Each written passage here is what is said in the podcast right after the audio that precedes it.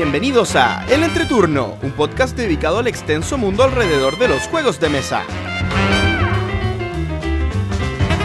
En este capítulo tendremos una entrevista con nuestros amigos de Fractal, revisaremos las noticias y conversaremos sobre cómo elegimos nuestros juegos. Que disfruten el entreturno.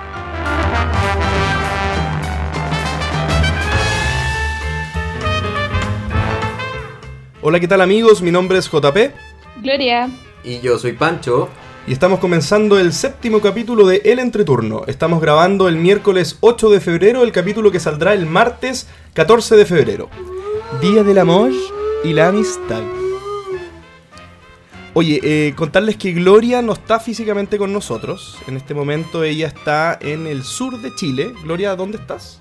Yo estoy en Puerto Montt, disfrutando de mis agradables vacaciones con 18 grados de máxima.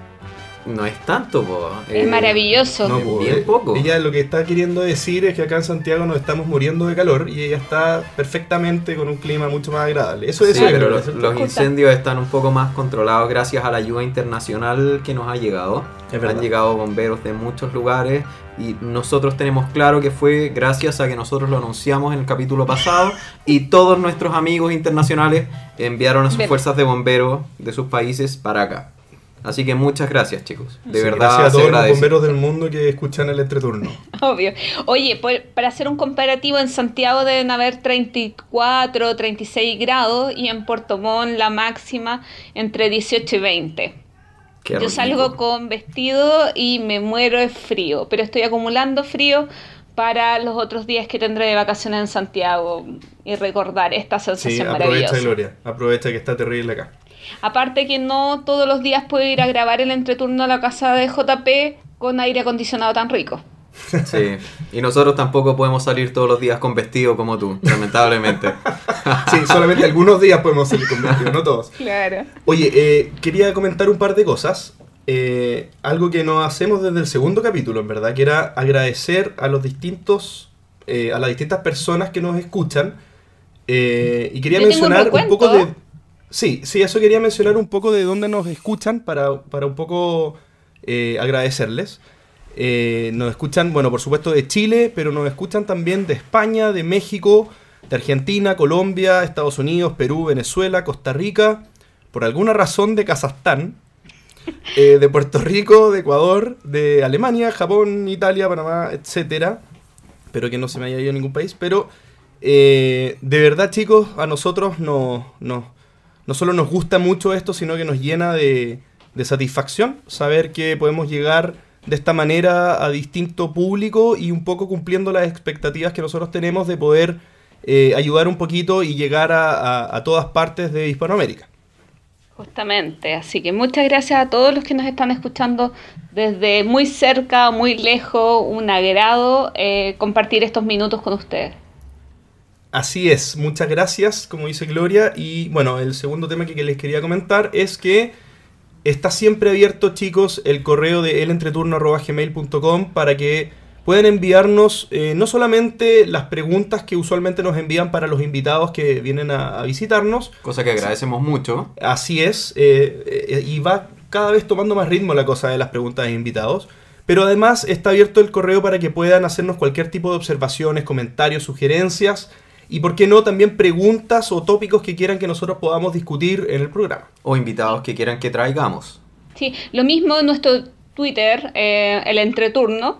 Eh, igual no tuiteamos tanto, pero eh, cualquier cosa, igual estamos atentos para contestarles sus preguntas y agradecemos todos los RT que nos hacen eh, cuando tenemos capítulo nuevo, cuando solicitamos que nos envíen preguntas, etcétera. Así es, así que también ahí, como dice Gloria, las redes sociales eh, a ponerles al- harta atención. Y bueno, chicos, ¿qué ha sido de sus vidas estas dos semanas? Gloria. Yo me creerán que llevo desde el 27 de enero de vacaciones y solamente he jugado un juego. No te creo. No, yo, no te creo mucho, ¿eh? No, de verdad, solamente, ah, y es muy fácil de adivinar qué juego jugué, es Hunt 2, un juego que me encanta. eh, y Es precioso. Sí, saqué de paseo mis juegos, mis juegos se fueron a Valdivia conmigo. Ahí tuve una muy interesante charla con los papás de una amiga, dos profesores eh, sobre juegos de mesa y unas ganas inmensas de llevarles juegos que, que ellos pudieran jugar, pero no andaba con ninguno familiar. Y por primera vez en varios años jugué, volví a jugar rol. Rol. Sí. ¿Y que no D&D que jugaste? Yo estoy No jugué- tratando de recuperar esos momentos. Jugué un juego de zombies que nos arrancó, o sea, de eh, ah, nosotros la, guerra del Paci- la guerra en el Pacífico RPG. no. La expansión, la expansión. Sí, jugué, no sé, cómo, no recuerdo cómo se llama el, el juego, pero éramos zombies que teníamos que, ah, perdón, éramos humanos que teníamos que escapar de zombies. Y lo simpático es que para practicar el sistema, porque no era con dados, eran con cartas, hicimos un juego pensando en que éramos nosotros y estábamos en la casa donde estábamos y teníamos que arrancar de los zombies, como para conocer el sistema antes de comenzar a jugar. Y esa historia estuvo aún mejor que la, la real. Oye, es muy ¿dijiste el entretenido narrarse, es muy entretenido jugarse uno mismo. Yo he narrado eh, partidas de Jumanji, eh, que me lo inventé yo, eh, y claro, empezando con gente que no era jugadora, eh, les dije, cada uno son ellos mismos, el, el único factor validador de si pueden hacer las cosas que dicen que hacen o no, van a ser el resto del grupo. Y bueno, el evento empezaba, ellos vivían en un departamento una vez. Les dije, esto empieza un día X en la mañana, todos se despiertan, estaban tomando antes, ninguno se acuerda nada de lo que pasó, pero la muralla del edificio ya no existe Chuta. Y hay un tablero al lado de la mesa. ¿Qué hacen? Y así empezaba el juego. Y todos se tenían que empezar a recordar qué había pasado. Es muy entretenido narrarse uno mismo. Es muy divertido. Sí. En especial cuando, cuando uno dice, no, no, si yo voy y levanto esta puerta y yo sí, sí me la puedo. Y todos los amigos dicen, viejo, no, no traten, no traten. Lleva no sé cuántos años inscrito en el gimnasio y todavía no, no eres capaz de levantar 3 kilos. ¿Y sus Pero- semanas qué ha sido de ustedes? Pero, espérate, yo, yo cuento el tiro lo mío, pero Gloria, ¿dijiste el nombre del juego? Eh, no, porque no me acuerdo. Ya, lo ponemos, pongámoslo después, por si, yo creo que la- para que la gente Es sepa. que te lo envié a ti porque estaba en inglés, ¿te acuerdas? Ya, ahí lo ponemos en los comentarios Sí. entonces cuando publiquemos el capítulo. Ya, perfecto. Eh, sí, aparte que es el día del amor, el día que sale el capítulo, así que la gente está en otra. Ah, cierto, va a salir Sí. el Día del Amor. Pero para la gente del extranjero les cuento que hoy es, eh, hoy el día que estamos grabando es el Día de la Piscola. En Un Chile. trago típico chileno. Es verdad. Un trago, sí, pisco con Coca-Cola, lamentablemente no se tiene en muchos países, ni en Latinoamérica, ni Europa, ni el Muy mundo. lamentablemente. Sí, Eh, pero el- le recomendamos este producto nacional. Sí, o sea, Sí. entre el pisco chileno y el pisco peruano, que hay una pequeña disputa ahí. Yo creo que el original es el peruano. Si nos metemos más fino, que yo estudié, yo estudié un poco de enología, las cepas de Chile son diferentes a las de Perú, por lo tanto se toman distinto y no debería haber disputa. Eh, de hecho, no sé por qué el nuestro se llama pisco, no debería ser. Pero bueno, eh, finalmente Volviendo está- al tema, Volviendo al tema, sí. Bueno, recordarles que somos un podcast de juegos de mesa. Así que. no, no, pero el, el- el dato, el dato cultural es siempre bienvenido. Bueno, es que igual es importante que, que conozcan también un poquito más de nosotros. Oye, eh, JP, ¿qué fue de tu vida? sí. Yo estas últimas dos semanas jugué bastante, mucho más de mi promedio usual. Así que Wow. estoy muy feliz. Jugué entre, bueno, los- entre los juegos que jugué está Camel Up de nuevo, que me lo repito, eh, el del Ticket to Ride, eh, probé la expansión de Holanda, que es Ya. buenísima, me encantó. Eh, jugué unas dos veces completo, una vez a la mitad, el Through the Ages, el nuevo. Ya. Dos Eh, veces completo. Dos veces completo, estuvimos bastantes horas. O sea, Estoy impresionadísimo con lo bueno que es este juego. Yo lo había jugado un par de veces antes, la versión anterior, y me había gustado bastante, pero los pequeños cambios que hace esta nueva edición encuentro que de verdad aporta mucho a la agilidad y a, la, y a, cómo, a cómo uno enfrenta el juego. El Yo- tema... Yo, tengo ganas de probarlo, pero voy a necesitar un six-pack de Red Bull al lado porque de verdad. No sé, estoy muy desacostumbrado al un- juego un largo. Un amigo me tiene prometido que debo jugar con él. Le tengo prometido a un amigo que tengo que jugar con él y a propósito saludos a Edwin que nos escucha cuando viaja. Sí, le- les recomiendo que, que si van a jugar por primera vez, hagan una partida de dos, de dos jugadores, de tres, en verdad. Yo, yo lo jugué con mi papá, que tiene eh, recién cumplido 67 años, completo. Uf. Lo jugamos completo con mi padre y yo y un amigo más. O sea, jugamos con las guerras, con todas las mecánicas. Y tu papá terminó con 97 años. Claro, de las tres sí, partidas. más o menos. No, pero estuvo muy bueno. Y también jugué otras cosas que lo que vale la pena mencionar tal vez es dos juegos, el, el Banquete Parodín. Sí, Eh, vale la de pena. Rosa- ¿Qué tal? Rosenberg, ¿Qué que me yo le tengo mucho. miedo a ese juego. ¿Ah? Le tengo miedo a ese juego. No, buenísimo. O sea, las 60 acciones que puedes hacer, yo no sé por dónde. O sea, te. Bueno, termina lo Sí, tuyo. eh, comentar nomás que para los que dicen que solamente patchwork en esteroides, difiero, porque al ser un juego estilo de la, de la grandeza, digamos, tipo agrícola o tipo caverna, el juego toma otro tinte y realmente la parte patchwork en, en el juego de Banquete Parodín pasa a ser una mecánica más. Y, Sí. y pasa a no estar centrado en eso el juego, sino que se trata de cómo tú gestionas los recursos, el posicionamiento de trabajadores, cómo bloqueas al otro, estar atento a la, a la estrategia del otro, que también como agrícola, o, o más bien como caverna, hay estrategias bien marcadas que cada uno puede seguir.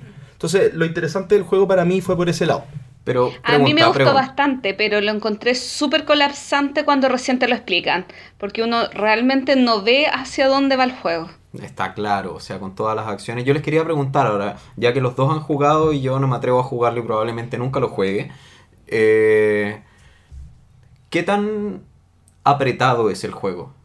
¿A Porque de verdad, con, tantas con tantas acciones posibles, ¿de verdad tú sientes como que otro jugador te bloquea? Porque yo me imagino, o sea, la cantidad de acciones que hay, si uno se pone en la posición que tú, que tú querías, oye, vas a tener alguna que es parecida Sí. y nunca, o sea, no Yo sé, no, jugué de no a sé qué tan apretado se siente. Yo jugué de A4 y no lo encontré tan apretado, porque abajo había una opción para repetir una acción de nivel 4 o una acción de nivel 1 y eso te simplificaba bastante. Pero, Sí, pero pero- eso se compensa con algo porque al final lo entretenido de los posicionamientos de trabajadores es bloquearle posiciones al otro Sí, o, se- se o- o compensa. es un tema de timing. Lo Entonces, que pasa, si yo no sé si tú has jugado Leaver alguna vez.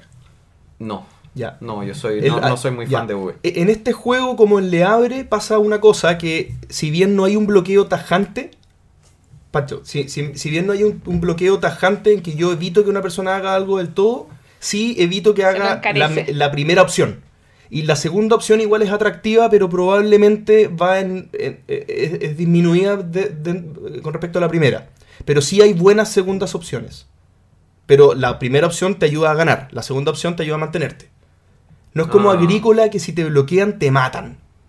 ¿Cachai? En, en- no, en, caverna pasa lo mismo. A ver, a no. todo esto, No, ¿cachai, que lo hemos dicho muchas veces, significa, ¿te das cuenta? Es un modismo Ah, chileno.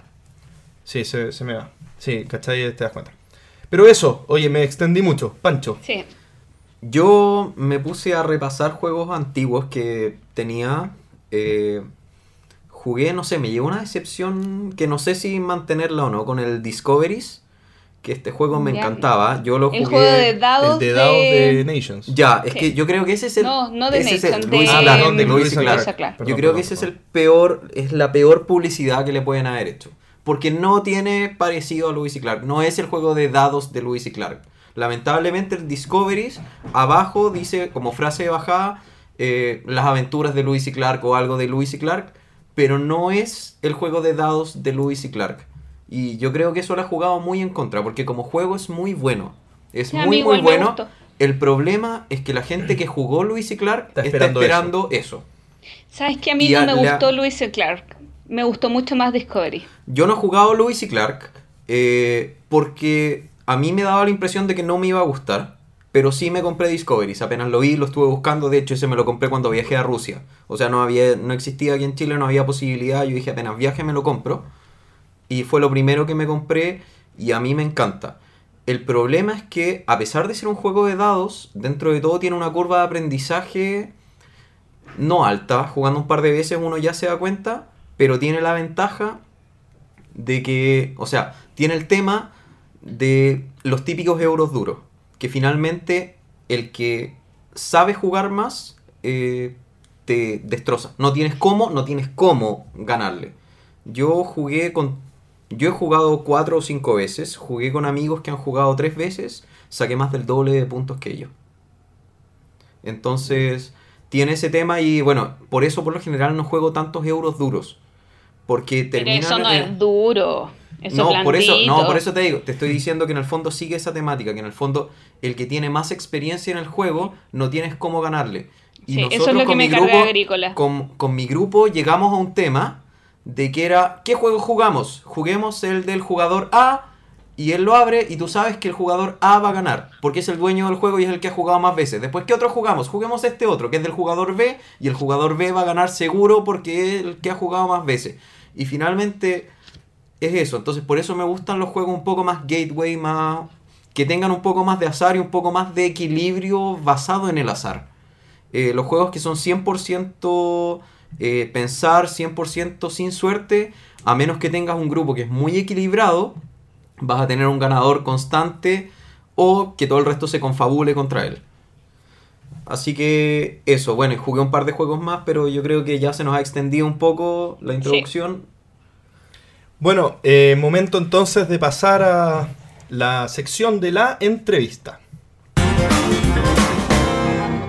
Comenzamos entonces la entrevista en el entreturno y para esta ocasión tenemos a dos invitados.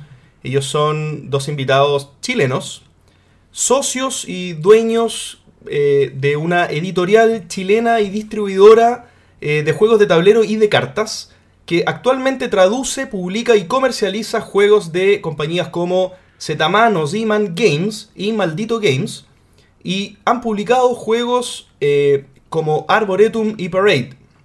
Bien, me refiero entonces a eh, Jorge Larraín y José Manuel Álvarez. Bienvenidos chicos. Muchas gracias por la invitación. Hola, hola. Hola. ¿Cómo están? ¿Cómo los, Súper bien pi- cómo los aquí. pillamos este 14 de febrero? Nos pillan bien porque nos pillan con una copita de vino. Estamos súper contentos de estar acá. Sí, sí, buena Qué la bueno. invitación. Sí. Bueno, Chile país de vinos, así que es necesario, era necesario tener vino. Así Cierto es. que este programa se va a publicar el 14.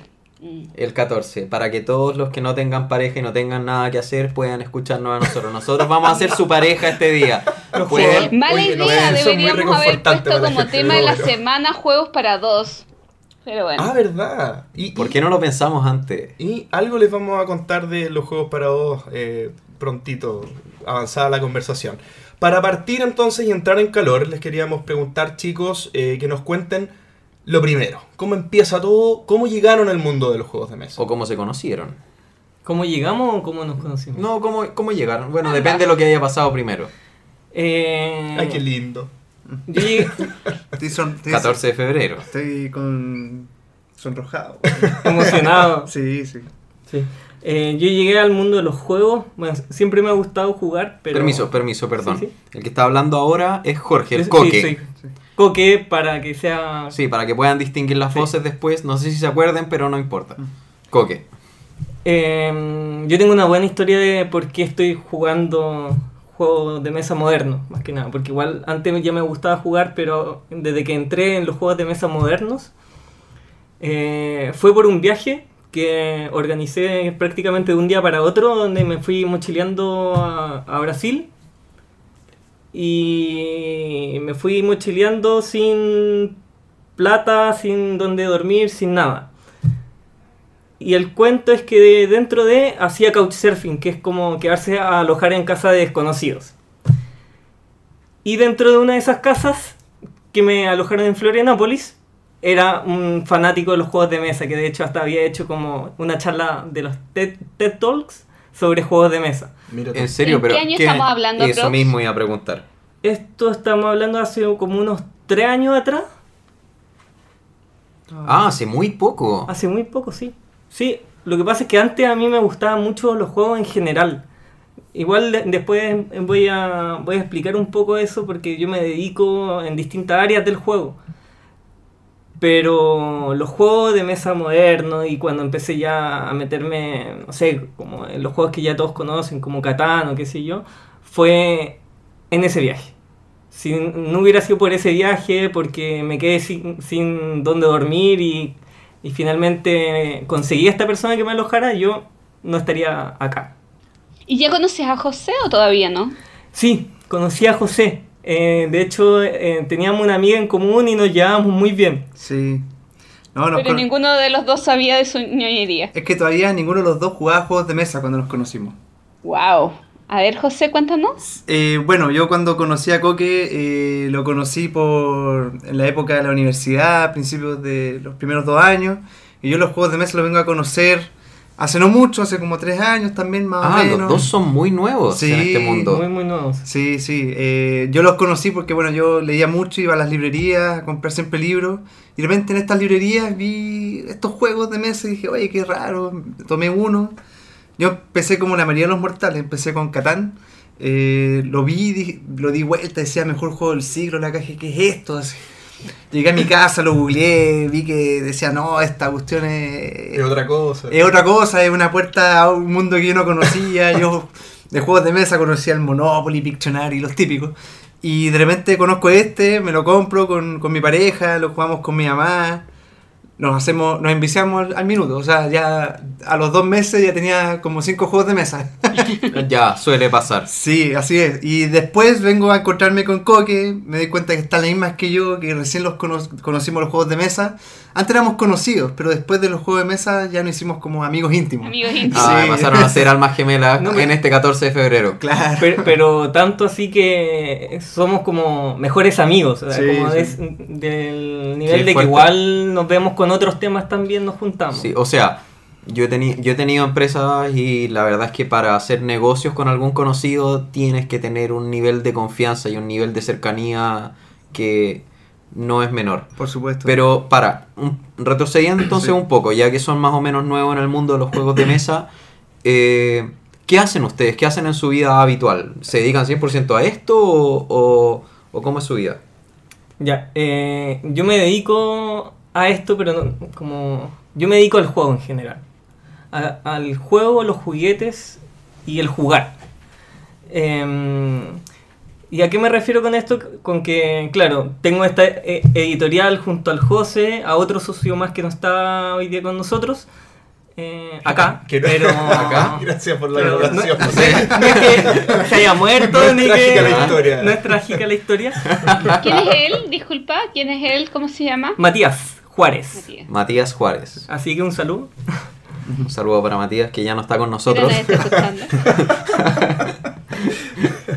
Bueno, y sí, yo eh, te- ten- tenemos estas empresas entre nosotros, pero también eh, trabajo confeccionando juguetes eh, y, y mobiliario, pero todo que ver con...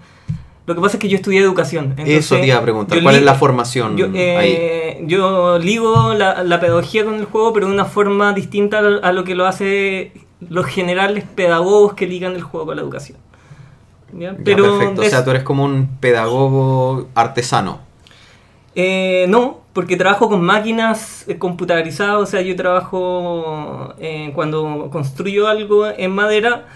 Bueno, es que ahí nos estamos complicando porque yo tengo eh, dos empresas más, por así decirlo, ligadas al juego. Ah, o sea, tenemos un emprendedor empedernido acá. Yo tengo, yo trabajo en tres lugares distintos ligados a los juegos. Perfecto, Uno es eh, Fractal, la editorial. perfecto. Yo no lo había mencionado, perdón, en la introducción. Esta, la empresa de la que mencioné al principio se llama Fractal. Así perdón, es, con sí. Fractal Juegos. eh, Fractal Juegos. Otra es Taller Coipo, eh, donde estamos con máquinas CNC para lo- los entendidos que finalmente desde un vector o dibujo del computador yo puedo cortar madera y la idea es que con eso podemos construir juguetes, juegos o lo que se nos ocurra. Perfecto. Eh, y ahí también estamos empezando a hacer ciertos muebles de juego y qué sé yo. Y el tercer lugar es Alea Ludo, que ahí es, un proyecto al que yo me incluyo hace como cerca de dos años, eh, donde eh, se trabaja con juegos tradicionales del mundo y ahí sí los confeccionamos de una manera artesanal. Ahí no trabajamos mucho con máquinas computarizadas, sino que trabajamos eh, trabajando con herramientas de mano. eh, Pro- por Manuales. juegos tradicionales, ¿te refieres a este típico Mancala, los juegos antiguos Trabajamos africanos? en Mancala, el egipcios, el ya, Go, perfecto. eh, claro. Pero también trabajamos ciertos juegos modernos, pero pero son juegos como eh, son distintos a los editados. No son juegos editados, son juegos de madera. Perfecto. ¿Y estos dónde se comercializan? ¿En ferias artesanales? Nosotros no los vendemos. eh, nosotros lo que hacemos con esto es hacer intervenciones lúdicas en los espacios. Claro, Ludo. Por lo que yo tengo entendido, esto es a nivel internacional. ¿Esto es francés o Sí, eh, esto mm, surge hace 10 años en Francia. eh, de hecho, ahí hay, hay como otra asociación que es más antigua que la nuestra, eh, que ini- inicia todo esto y de a poco se ha ramificado. Y, y ahí mi socio de Alea Ludo, que Iván Peña, eh, estudió ciencias del juego, que es un máster que existe en Francia. Eh, y mientras estudiaba eso, conoció a, esta- estas personas y empezó a aprender eh, como es esta disciplina de hacer un museo itinerante de juegos tradicionales del mundo, que se sube a un auto llamado Ludobus y se va viajando por el mundo con ellos. Ya, perfecto. Y él es chileno. Yo los vi en, en juegos en el parque el año antepasado. Exacto, sí. Y realmente los juegos son maravillosos. Y también supe que hicieron una capacitación en una universidad, creo que en la USAT. En, eh, en el pedagógico, en la En UMCE. el- ah, en la UNCE, perdón. Sí. Eh, sí, es que como no soy de Santiago también me, me confundo con las siglas de las universidades. Eh, y que era como una capacitación para profesores o para personas que quisieran aprender más sobre esta sobre este tipo de juegos eh, artesanales. Oye, y antes de pasar al siguiente tema, eh, si pudiéramos eh, al- eh, después tener eh, los detalles, claro, de, de por dónde pasan, cuándo pasan, para un poco la gente también que, que pueda estar en algún lugar donde vaya a hacer esto. Sí, ¿Tú, ¿tú nos puedes compartir eso después? Sí, después eso sí, lo vamos a compartir. sí, igual si es que googlean No. Alealudo, va... Ale Ludo. Alealudo, ahí aparece todo. Bien. Bueno, gracias Coque por tu introducción. Se ve que en el fondo entraste al mundo de los juegos bastante A antes de hace tres años. Eh, a ver, José, si te quedó la vara Sí. alta, ¿qué, No. qué me- qué nos No. puedes decir tú? El José más pulento que No, primero yo tengo que decir que yo envidio mucho a una persona que pueda vivir de los juegos. O sea, Coque es una persona que tiene tres emprendimientos relacionados a los juegos. Yo, Fractal, es un emprendimiento como un hobby. Yo en verdad me dedico a otra cosa. Como la mayoría de los emprendimientos Exacto. en Latinoamérica de juegos, No. hay, que, hay que resaltarlo. No, yo por eso admiro mucho a Coque porque poder vivir hoy en día en un mercado tan difícil además. No puedo vivir, puedo sobrevivir. Sobrevivir, claro, esa es tal vez la palabra correcta. Bueno, pero, gran admiración por él porque, o sea, tener estos tres emprendimientos que son de los juegos, yo encuentro que es fantástico. De hecho, tienen un socio que ya no, ya no está con nosotros. Claro. No, ah, pero acá nomás. Ah, acá nomás. Sigue trabajando con nosotros. es verdad, verdad. Él está trabajando. Sí. No, yo soy muy distinto al, al coque. eh, yo, como el resto de los mortales, tengo mi trabajo de lunes a viernes, de ¿En 9 qué, a tra- 6. en qué trabajas? ¿Qué estudiaste? ¿Dónde está tu formación? Yo, ¿Qué haces en tu vida cotidiana? Yo soy realizador audiovisual. Ese es mi título. Estudié cine aquí en la Universidad de Chile. eh, y ahora me dedico, eh, trabajo en una distribuidora de cine. Soy como el jefe de marketing de películas que llegan a los cines. Pero, Yo la- distribuidora de cine. Sí, yo hago las campañas de películas que se estrenan en los cines Ah, comerciales. Tú, tú vas al, al Hobbit, al Cinemark. Ya, perfecto, sí, porque los cines en el fondo funcionan con que hay como un pool de películas. Sí. Los cines van optando, van pagando por Es- quedarse con las películas y tú... Exacto, yo hago la campaña de marketing para que la gente vaya a ver la película a los cines. Ya, perfecto. Ese es como mi trabajo que me absorbe todo el tiempo. Y en mi hobby, en mi pasatiempo, tenemos este emprendimiento con el Jorge, que, que es esta editorial de juegos que, que nace, bueno, nace de la amistad finalmente, porque yo tanto Qué con... lindo. sí, es súper lindo, en verdad. yo tanto con Jorge como con Matías son personas que nos unen mucho el tema de los juegos de mesa. Eh, antes con Jorge también teníamos un canal de YouTube. eh, De hecho, ahí surge. de ahí surge... Sí, le vamos, les vamos a preguntar eso. Sí, nace de- saber. nace de, de- de servicios que siempre hemos querido hacer con el tema de los juegos aquí en Chile, como ojalá abrirlo, conseguir más jugadores, hacer crecer la comunidad, aportando en lo que se puede, poniendo el granito de arena como en poder eh, traer más gente a los juegos. Eh, nuestro emprendimiento de, alguna manera nace de ese sueño, del sueño de poder traer más títulos, acercar más títulos a la gente de los que hay.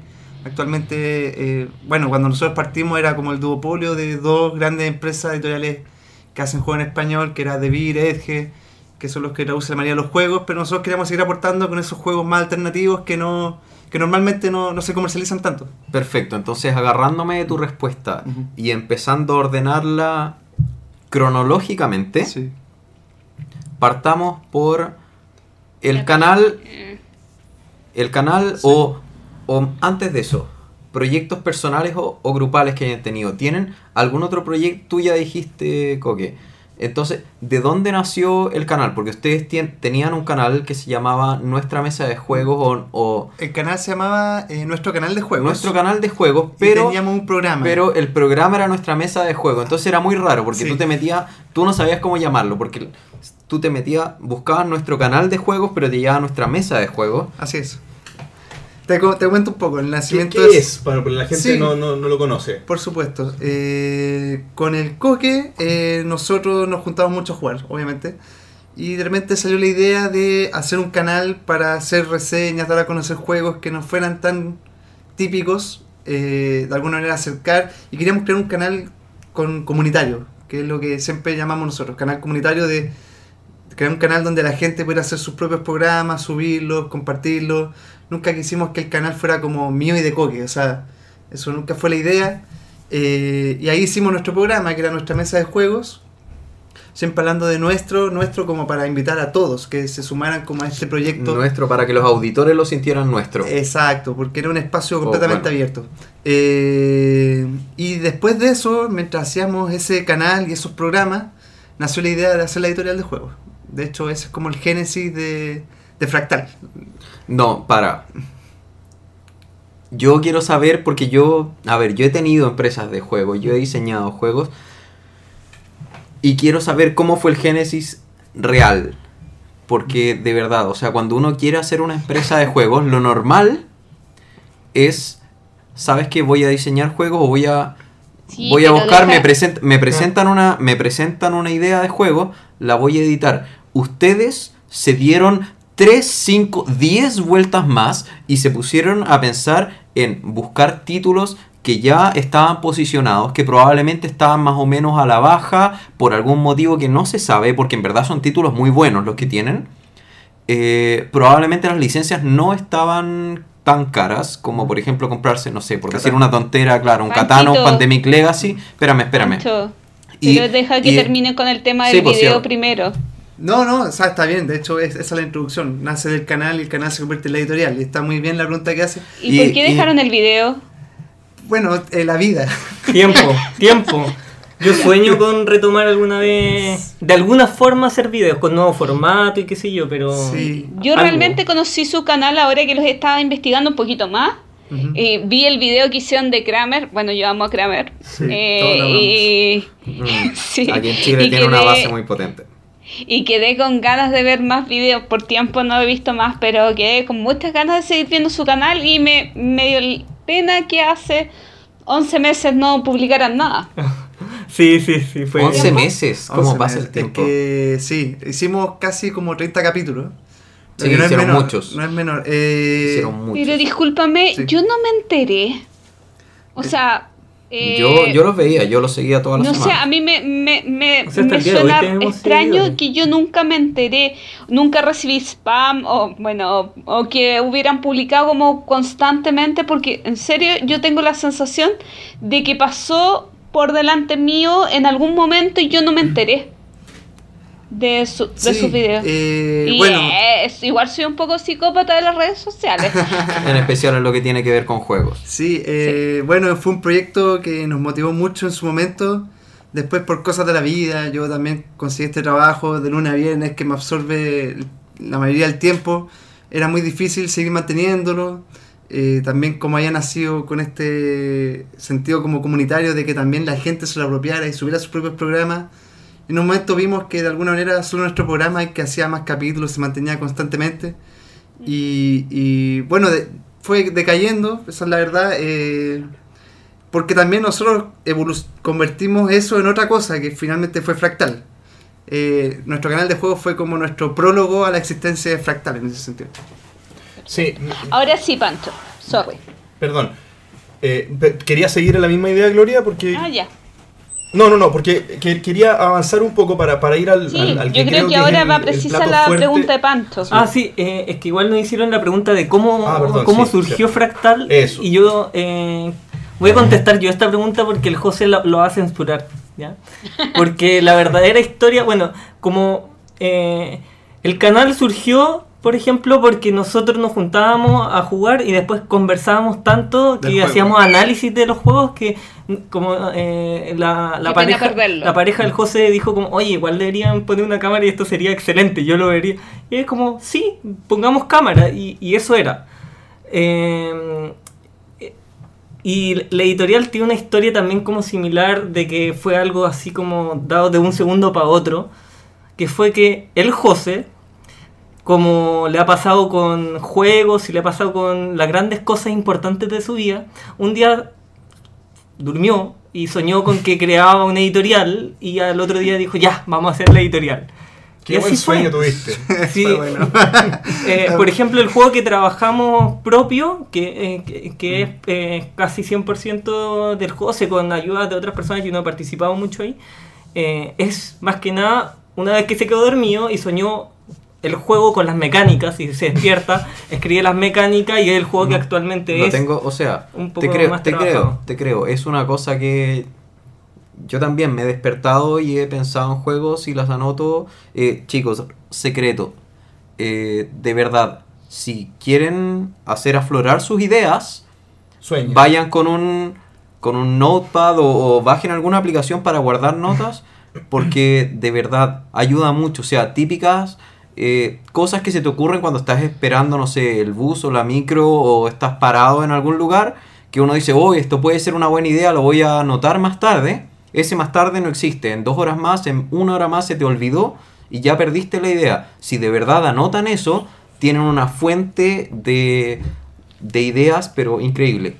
Volviendo al tema, porque la pregunta que yo les estaba haciendo, eh, ¿de verdad ustedes se dieron 10 vueltas más? Lo normal es, oye, yo inventé un juego, eh, quiero armar mi editorial para publicarlo. Ustedes pensaron en una cosa absolutamente diferente. Ustedes dijeron, ¿sabes qué? Me voy a contactar con, co- con editoriales extranjeras que tienen los derechos de juego. Voy a pagar por los derechos de juego. Voy a armar este tema. Me voy a conseguir eh, ¿cómo se llama? ¿Cuáles son? ¿Dónde, dónde ellos imprimen? ¿Dónde? Todos los contactos, con eso los voy a traer a, a Chile o a otros lugares. Además me voy a contactar con otras editoriales para ver si logramos bajar el costo.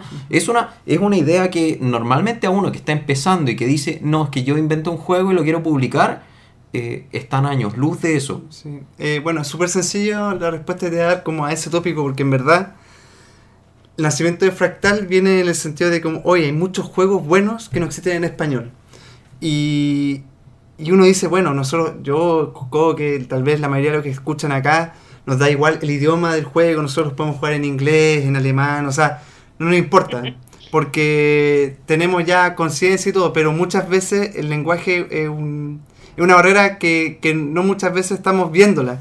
Pero nosotros queríamos ampliar un catálogo en español eh, de BDS, que eran los- las pocas editoriales que hacían juegos y obviamente no, no, no dan con todo el abanico de juegos que hay, sobre todo en los últimos años, que cada año crece más la cantidad de juegos que se publican. Nosotros queríamos aportar un poco con juegos que nunca habían llegado a nuestro idioma y ampliar y, que, y acercar y comercializar, porque también estos juegos solamente los podías encontrar en Estados Unidos, los tenías que importar a través de Amazon o a través de eBay, que te encarece mucho el tema del costo. Y nosotros dijimos, ¿por qué no los publicamos en español, los acercamos, los hacemos accesible a la gente? Y así nació Fractal. Eso es. Yo debo decir algo que me llenó de orgullo porque yo cuando fui a Essen estaba en un grupo de WhatsApp de Essen y hablaban de Arboretum Ujú. y hablaban del precio que Arboretum iba a tener en Essen y yo les saqué pica, no, yo en, en Sacar en- pica significa en molestar. español neutro, yo los molesté y les dije, yo lo compré más barato en Chile, es primera vez gracias a ustedes, que un juego eh, internacional se publica a un precio en Chile eh, competitivo, incluso menor, como lo compré en preventa, que el precio internacional, que y el con precio esa calidad, vendiendo. con esa Sí, calidad. es exactamente el mismo juego que yo iba a pillar en Essen o que yo podía pillar en España o en otro país del mundo, yo lo compré al mismo precio y es un, un agradecimiento que les quiero hacer porque eh, fue una instancia muy linda decir, wow, por primera vez estoy pagando lo mismo que podría pagar en el extranjero. Sí, Yo, yo aquí me quería tomar de lo que estás diciendo, Gloria. Me gustaría que un poco resumieran lo que hace Fractal. Perfecto. En términos eh, entendibles, porque yo creo que con lo que hemos hablado un poco se, se, se subentiende que algo hacen para que la cadena de que el juego nace como idea y llega a las manos de un latinoamericano, por así decirlo, de un chileno, se simplifica y pasa lo que dice Gloria, que termina siendo más barato. Entonces, ¿qué es lo que hacen ustedes para lograr esto? Bueno, eh, antes de responder puntualmente tu, tu pregunta, creo que, que hay algo también importante que hizo eh, posible más barato. Y es que cuando surgió la idea de hacer fractal, no fue como pasemos de este canal gratuito a ganar plata, a ganar dinero. Eh, fue la, la idea de... Queríamos cumplir también un rol eh, eh, eh, Aportar. De, de aporte. Social. O sea, por ejemplo, para nosotros es tan importante que bajen los precios para que sea más accesible, como por ejemplo, yo he visto que se están creando gracias a, a editoriales eh, y a, a distribuidores ludotecas públicas, pero sin hacer una crítica mala hacia ellos, pero siempre en Providencia o en barrios pudientes. Pero yo no he visto una, una ludoteca eh, creada por una editorial eh, que además no se lo pague, que, que- que la pongan ellos por, por, eh, la ganancia que se está teniendo en La Pintana, en La Granja, en San Ramón. Sí, estamos Eh, hablando de poblaciones un poco eh, de menores recursos acá en Santiago de Chile. Claro, entonces finalme- finalmente también nos surgió eh, eh, la necesidad de cumplir con ese rol. eh, de cómo podemos empezar a acercar, pero acercar a la gente significa llegar hasta donde la gente también. Nosotros todavía no hemos eh, logrado eso a cabalidad. Eh, un proyecto. eh, pero siempre ha sido nuestro proyecto eh, lo- lograr eh, Democratizar el juego. el juego, llevarlo hacia la gente, pero no la gente nosotros, porque nosotros en verdad igual somos súper privilegiados. Sí, me, me, me agrada que me hayas respondido esto en vez de la pregunta que te hice. o- yo sé que me vas a responder después, pero eh, creo que to- todos los que estamos haciendo algo por el hobby, yo creo que agradecemos este tipo de iniciativas y, yo creo que Gloria, tus palabras también me sumo de lo que sea que hacen, agradecerles porque claramente hay una intención de aporte al hobby y de aporte al hobby orientado a las personas, que es donde el hobby cobra sentido. El hobby en sí mismo no es un juego en la mesa, el hobby es el juego que llega a las personas y a todas las personas, que es un poco el sentido de los juegos de mesa, que una persona puede tenerlo, pero cinco personas pueden disfrutarlo y esas personas no tienen por qué tener recursos, tener cosas, digamos. Entonces, eh, se valora mucho el esfuerzo y de verdad se agradece. Yo creo que yo en nombre de mucha gente más lo agradezco. Em, yo quería preguntar entonces, siguiendo con... Pero está pendiente mi pregunta. Sí, yo quiero Ah, responder no, tu pregunta. respóndela, respóndela, Yo quiero responder que tu pregunta va a por qué nosotros logramos que el juego tenga ese precio en el mercado. En el fondo es un resumen de qué hacen Sí, para sí, lograr sí. esta maravilla, digamos. Perfecto. Bueno, nos- nuestro proyecto, a diferencia de otros, es que no somos distribuidores, eh, no editamos nuestros propios juegos. Nosotros eh, vamos al hecho de que estamos editando juegos del extranjero. Y Déjame interrumpirte sí. dos segundos, por Adelante, favor. El precio en Chile es de aproximadamente 19, 18 dólares. 19, 18 Sí. dólares Estamos por Arboretum o Par- Parade. Parade. Exacto. Parade, bueno. Sí. Ya, solo, solo para dejar como contexto que es el precio que está en Estados Unidos Sí. y 20 más barato. dólares, sí, vale más, bar- Estados Unidos. más barato. Solo, solo para contextualizar Bien. a la gente que no Por sabe. supuesto. Eh, respondiendo a tu pregunta, ¿por qué logramos que un juego salga eso? Eh, bueno, porque nuestro proyecto es muy distinto a otros que son distribuidores, por ejemplo. Nosotros nos estamos saltando una cadena de producción al momento de traer esos juegos. Porque generalmente, bueno, una, no una sé- cadena de distribución en el fondo. claro, por- Logística. exacto, porque por ejemplo proyectos como Skychip, que es un distribuidor de juegos que distribuye los juegos de Asmodee, el Dixie, del Ticket to Ride, etc. Ellos ya compran el juego elaborado, lo traen, lo importan y lo venden en el mercado. Cuando tú ya compras un juego elaborado, ya tiene un precio inflado en el sentido del, del producto, ¿no? Eh, nosotros como vamos a la génesis de ese producto, en el sentido de compramos la licencia del juego, compramos la mecánica, el diseño gráfico, simplemente lo traducimos, nosotros pagamos la producción de ello, se se- para nosotros por lo menos se abarata mucho los costos de la producción. Y eso permite que cuando tenemos, y como nosotros también somos los distribuidores del juego, no tenemos un distribuidor intermedio que, que corte también la tajada de, lo que se va a llevar. Nosotros mismos ponemos los, los juegos en las tiendas. Ahí te permite poder jugar con los márgenes y llegar a un precio así. Eh, de hecho, nosotros también, uno de los incentivos de Fractal, en su momento tuvimos la, gran pregunta, eh, nosotros somos editorial, pero ¿vamos a distribuir nuestros juegos o, lo vamos, o sea, vamos a, a nosotros comercializarlos o los vamos a pasar a una cadena que distribuya? En ese momento tomamos la decisión por nosotros mismos comercializarlos y distribuirlos para abaratar los costos. Y también para darles como mayor eh, utilidad y mayor ganancia también a las tiendas. Nosotros cuando manejamos y ponemos los productos a la venta, se entregan en consignación, ellos no pagan, pagan cuando lo venden y se llevan un corte mucho mayor que se gana normalmente con una distribuidora de juegos. Ahí eso, al saltarse una cadena, permite que los juegos lleguen a ese costo. Sí, mira, voy a comentar algún dato Sí. rosa cortito. Sí. Yo, el, yo tengo el Parade, Ujú. que probablemente trajeron ustedes. No tenía, hasta, hasta pre- la preparación de esta entrevista, yo no tenía idea que el Parade lo habían traído ustedes. Ujú. y, y yo la forma en que lo compré fue entrando a una tienda y nunca me había pasado que me habían invitado a jugar en la tienda para venderme un juego. Ya. Fue, me, me llamó la atención y fue como, oye, mira, este juego te interesa, me invitaron a jugar, vale tanto, lo encontré barato, me lo compré.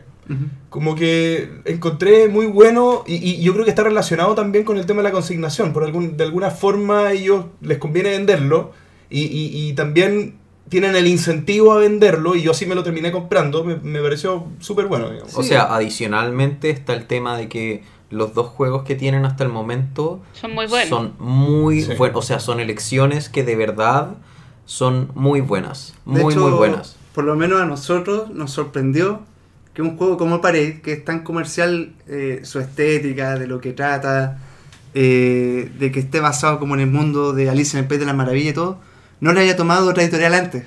Fue como una especie de perla que encontramos. No Ahí sé, en la calle. Sí, Z-Man. Games ya tenía sus cuarta, quinta reedición por el éxito de ventas que tuvo, esa nueva edición que salió en 2010. Nosotros dijimos, oye, pero si este juego se ha re- reeditado cuatro veces, ¿por qué no hacemos la primera edición en español de este juego? Y además está el tema de que es Alicia en el País de la Maravilla y eso la gente que no conoce de juegos, que no le interesan los juegos, ve el gatito de la portada y, y lo compra. Y adicionalmente el juego es muy llamativo. Yo recuerdo cuando yo bueno, estaba yo estaba armando mi, mi editorial también. Eh, nos pusimos a pensar qué juegos podríamos traer, eh, no comprando licencias como ustedes, sino que en el fondo importar porque teníamos descuentos en editoriales canadienses, en, tien- en tiendas más que Ser nada. distribuidora. Más que, sí. O sea, traer juegos de afuera y seguir vendiendo para en el fondo aumentar el flujo de ventas. Y para ello lo habíamos visto desde el principio. Y yo no entendía, desde ese momento que estuvo agotado mucho tiempo, Sí. nunca entendí por qué se agotó. Porque es un juego, es un juego demasiado llegable a la gente. Bueno, y, y hay otra razón también de por qué elegimos esos dos juegos justamente. Y es porque son chicos. ¿Y de qué sirve que sean chicos? De que nosotros gastamos menos en transporte para probar nuestra red de distribución. Pa- pa- para nosotros estos dos Son títulos también excelentes fue... juegos de prueba. Claro, claro, porque son buenos títulos, son títulos que si funciona con ellos, eh, ya, ya- ya lo estamos probando bien, porque son buenos títulos, se deberían vender, entonces eh, va- van a darle el visto bueno a nuestra forma de distribución que tengamos. Y como era chico, no era una gran in- inversión tampoco dentro de lo que podría ser traer un juego... Claro, Un, juego más grande en volumen y pesado también. Sí, sí, también total, total. Entonces ahora yo me quiero agarrar de lo que acaban de decir para hacerles una pregunta un poco más al hueso. Eh, ya que están hablando de que eran más baratos, ¿cuánto, cuánto les costó? ¿Cuánto, ¿Cómo fue el tema de comprar la licencia? Eh, todo este tema, por si alguien en, en su casa quiere intentar comprar licencia, armar algo así. Eh, Eh, bueno, yo te puedo responder eso. Eh, nosotros nos contactamos directamente con Z-Man Games. Eh, fue de las primeras editoriales a las cuales nos acercamos.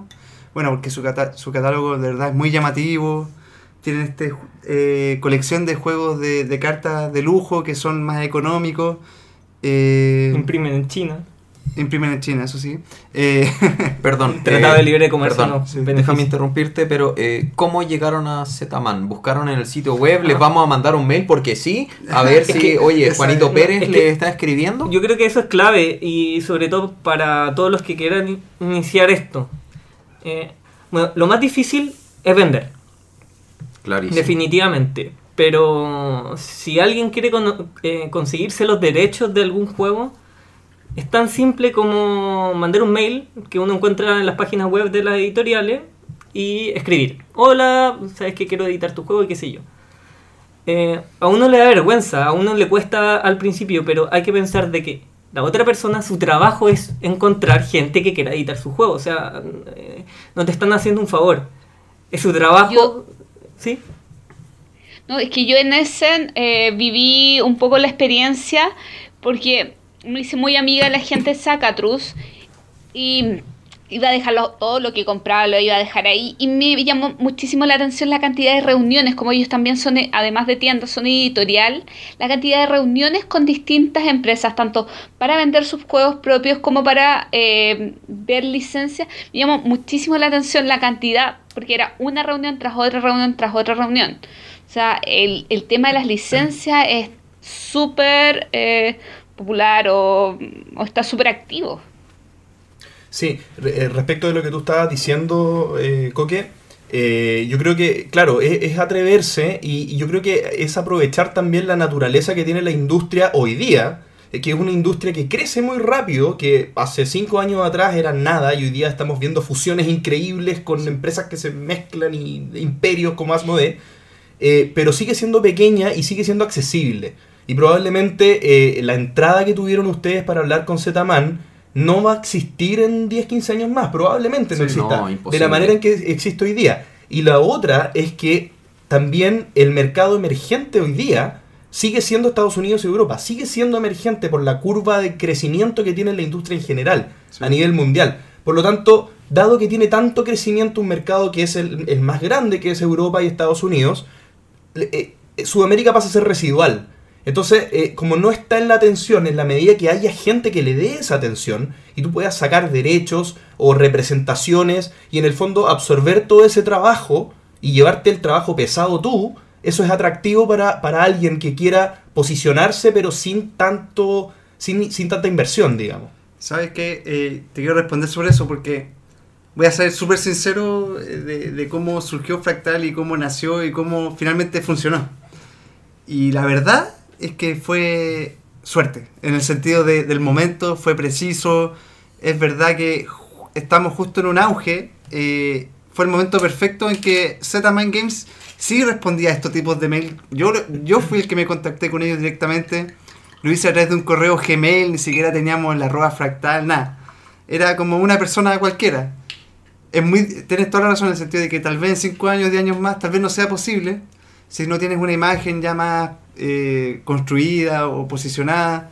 Menos con los Kickstarter. Escribirle a los Kickstarter eh, Claro, Kickstarter. facilísimo. Exacto. Como a los Kickstarter, a la La, gente. la gente que está publicando un Kickstarter, Ah, porque- la gente que publica. no, No, en el momento está, en que está publicando, pero en el momento en que ya acaba de salir el juego y no lo tienen en español, son gente muy abierta a, a recibir más apoyo.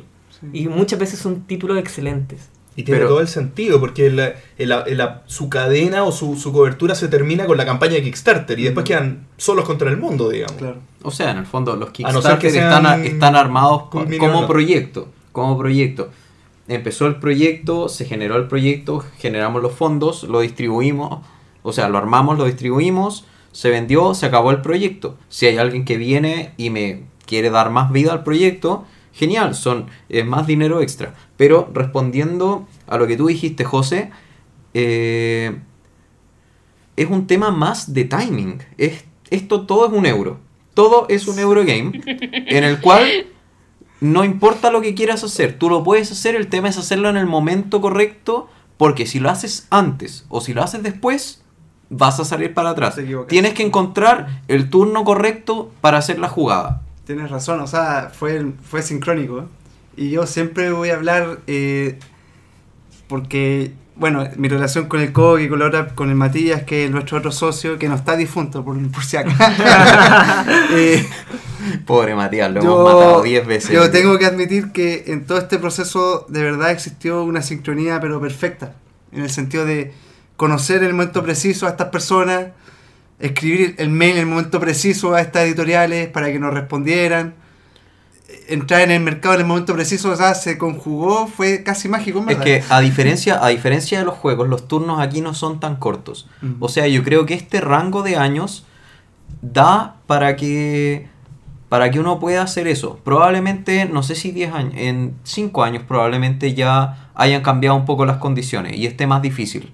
No va a ser imposible, pero esté más difícil. Entonces, en el fondo, hoy día hay que atreverse. Pues yo quiero dar unas palabras alentadoras respecto a eso. Eh, yo no sé qué tan más difícil esté si es que el mercado sigue creciendo como está creciendo hoy en día.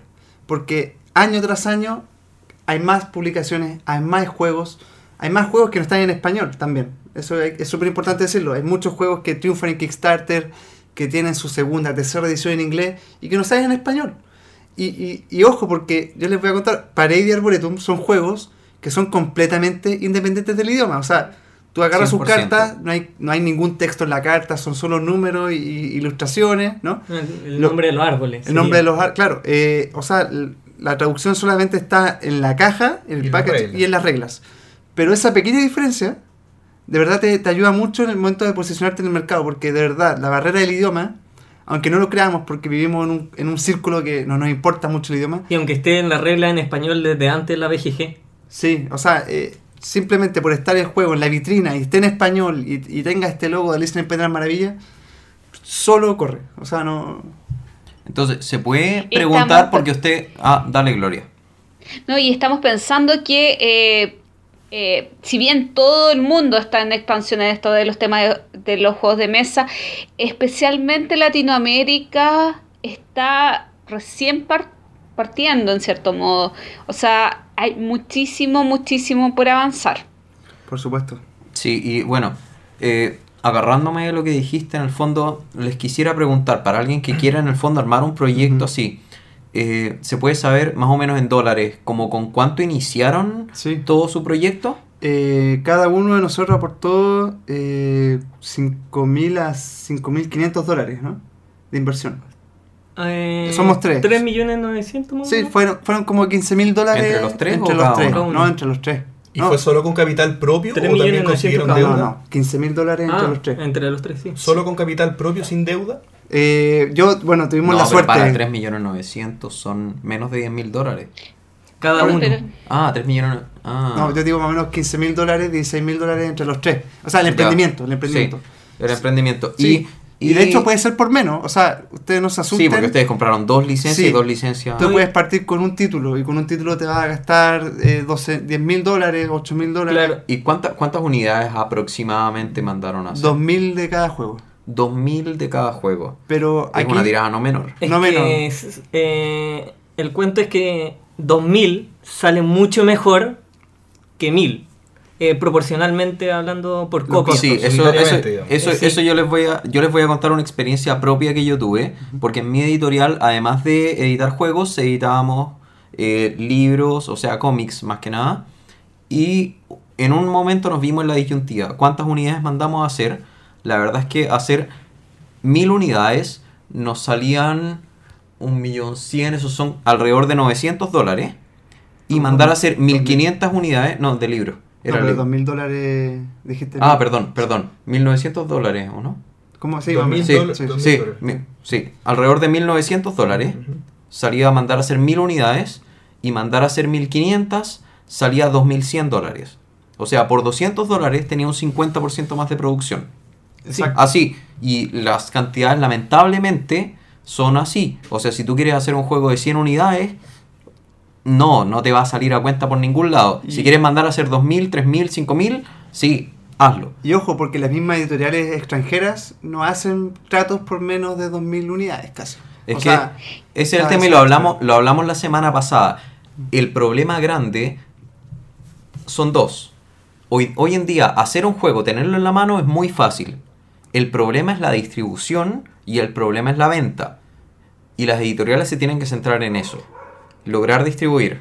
Jos- ¿Coque? Eh, es que, de hecho, claro, nosotros hicimos 2000 Pero ojo que llevar la mitad a España se, ha- se hace muy fácil. Hay muchas distribuidoras que quieren comprar títulos. Por ejemplo, nosotros nos compraron mil unidades de una, de De las cada 2000, juego. de- mil unidades de cada juego de una, que nos pagaron al tiro y que al tiro tuvimos eh, ganancia. Marginamos mucho menos, obviamente, por vender mil unidades de una, pero significa eh, recuperar capital de un día para otro. Ya, yo quiero saber cómo, De hecho, cómo llegó ese trato. ¿Cómo, ¿De dónde salió eso? De hecho, lo vendimos antes de que estuvieran presos. En- Entonces. Ya, yo quiero saber cómo lograron eso, de dónde salió, cómo se gestó, porque si alguien lo quiere hacer en la casa, yo quiero que Sí. sean capaces de Eh, decirlo. Yo cuando te hablo de que hay magia en el fractal es porque de verdad existió. Y existió la sincronía, pero perfecta. Queremos escuchar tu historia. Sí, nosotros, bueno, nos contactamos con Zetaman Games, cotizamos la producción de 2.000 unidades de cada juego. Dijimos, ya, bueno, si vamos a tener 2.000 unidades de cada juego, tenemos que des- desembolsar esta cantidad de inversión inicial.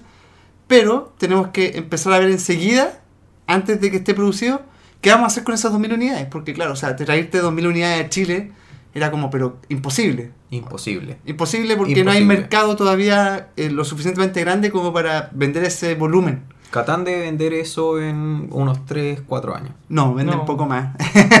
Pero ha crecido, ha Pero, crecido pero, exponencialmente. pero en el fondo a, a ese nivel estamos hablando. O sea, traer un juego desconocido Sí, no es opción. No, no, No es opción. Divídelo por 5. Entonces, en el momento que nosotros cerramos trato con Z-Man para la impresión de esa cantidad de unidades, nosotros ya nos estábamos moviendo con, la posiciona- con el posicionamiento de Fractal como editorial. De hecho, gente que tal vez conoce un poco más de nuestra historia, nosotros nuestro fanpage lo teníamos nueve meses antes de, de publicar el primer juego. O sea, desde que esté en la acuerdo, tienda. me acuerdo.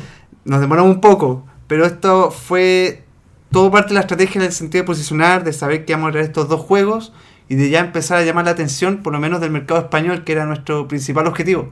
Donde más juegan juegos de mesa en este momento es en España y por, por lógica hay tantas editoriales en España.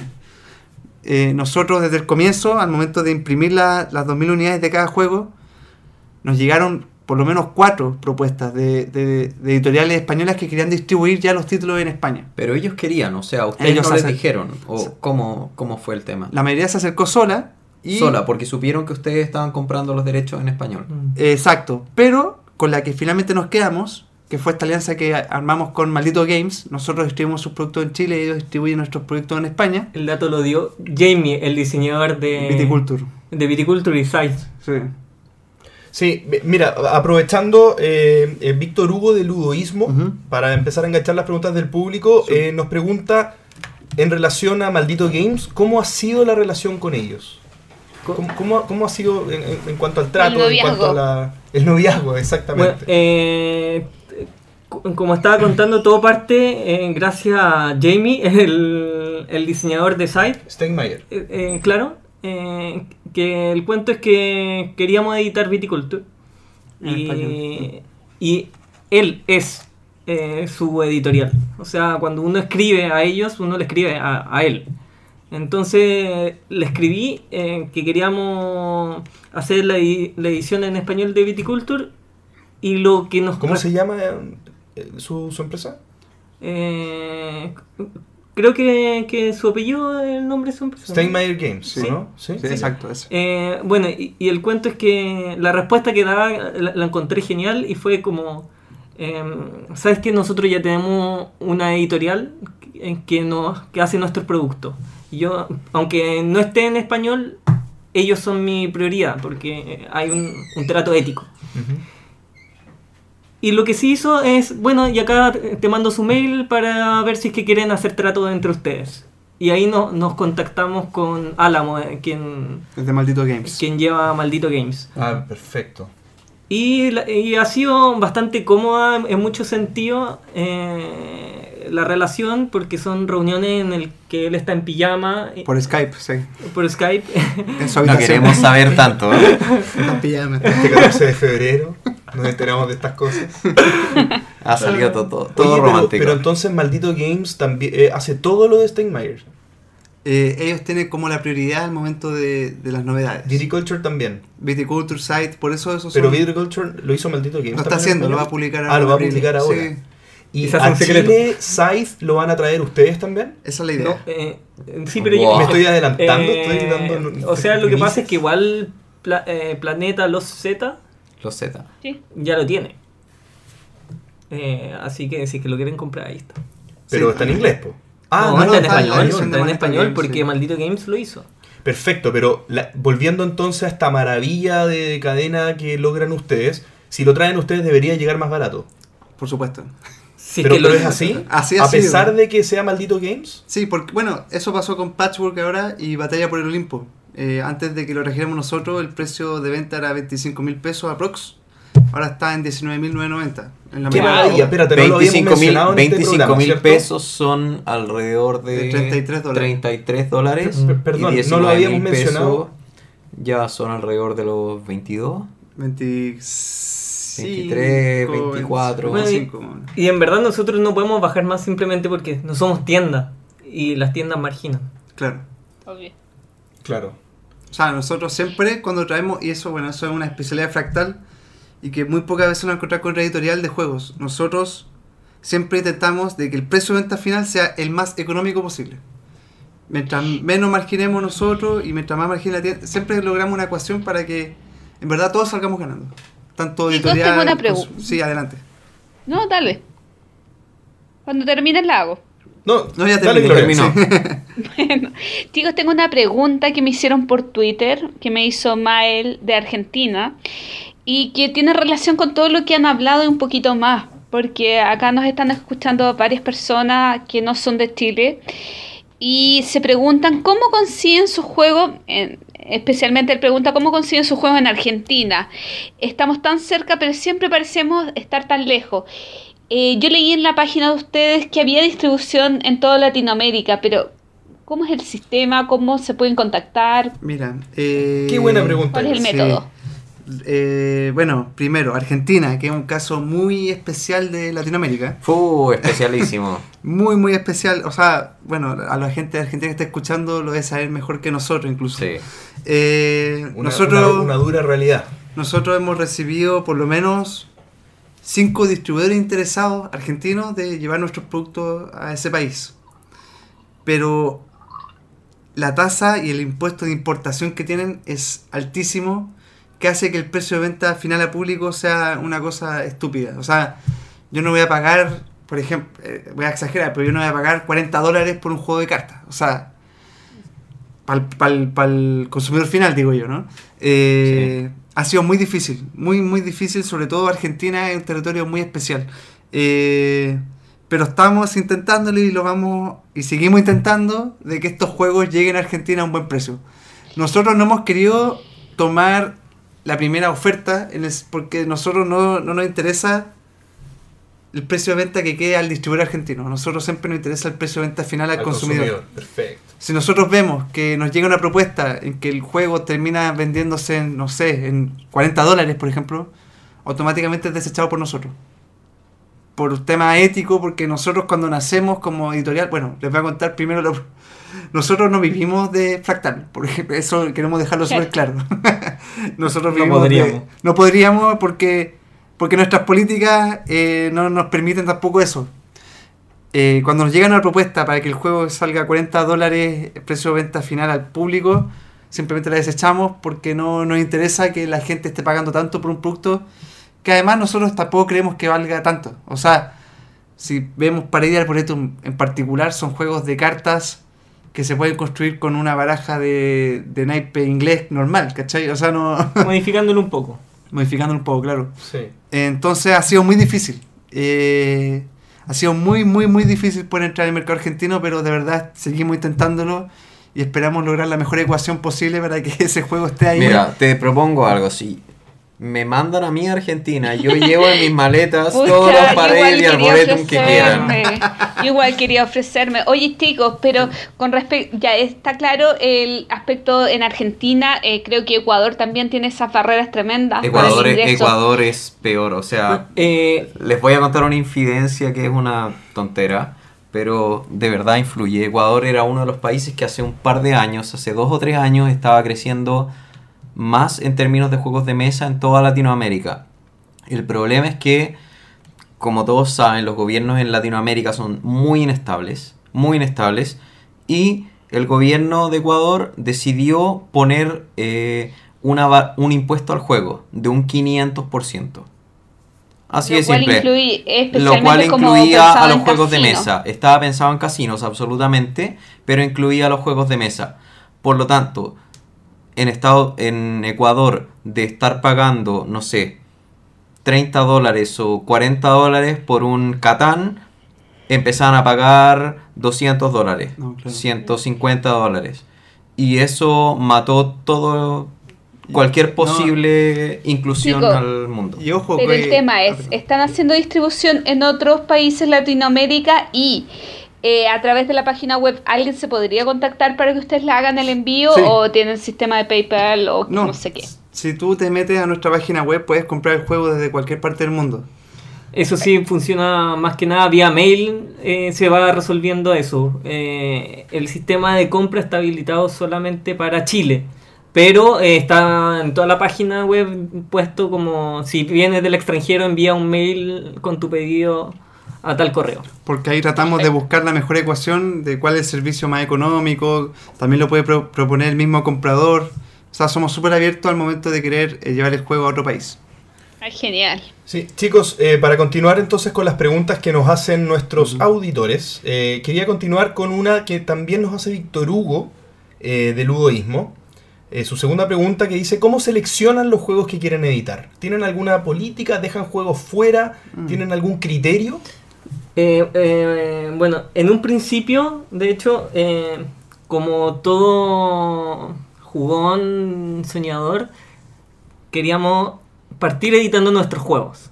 Cosa de que dijimos, ya, eh, em- No. eh, Eso es mentira. No, pero- Nosotros, nuestro primer juego que quisimos editar era Castillos de Burgundy en español. sí, De, Ah, de, de Stefan sí, Feld. Sí, pero tuvimos problema alto, con... alto, alto. Alea es difícil. Eh, No, no, o sea, no es que sea tan difícil. Nosotros quisimos orientar el comienzo a, a juego. Nosotros, en verdad, al momento de crear Fractal, quisimos crear también otras cosas. Queríamos crear nueva audiencia, queríamos crear nuevos jugadores y había que partir por lo más básico.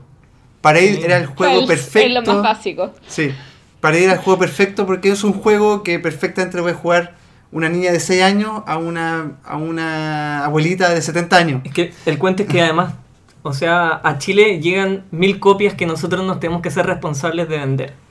Si es un juego eh, de cerrado. nicho, eh, como cerrado para jugadores especialistas, me va a costar deshacerme Mm. de, de los mil. De hecho, eh, generalmente eh, los juegos que traen acá las distribuidoras son números mucho más chicos. eh, de, repente ahora Sí. traerán 10 copias. Descaradamente más chicos. Sí, Sí, qué bueno que dijiste 10 copias. Entonces, sí. entonces, si yo tengo mil copias, yo no puedo tener mil copias de un juego de especialista en este momento. En este momento. No hay mercado. O sea, ¿cuántos sites podríais traer, por ejemplo? 120, 200, a, A lo soñando. Y ese es el mercado chileno de site. Sí, No, claro. es el mercado estirándolo, pero como Estirando, todo sí, lo que se puede metiéndonos a o sea, Falabella.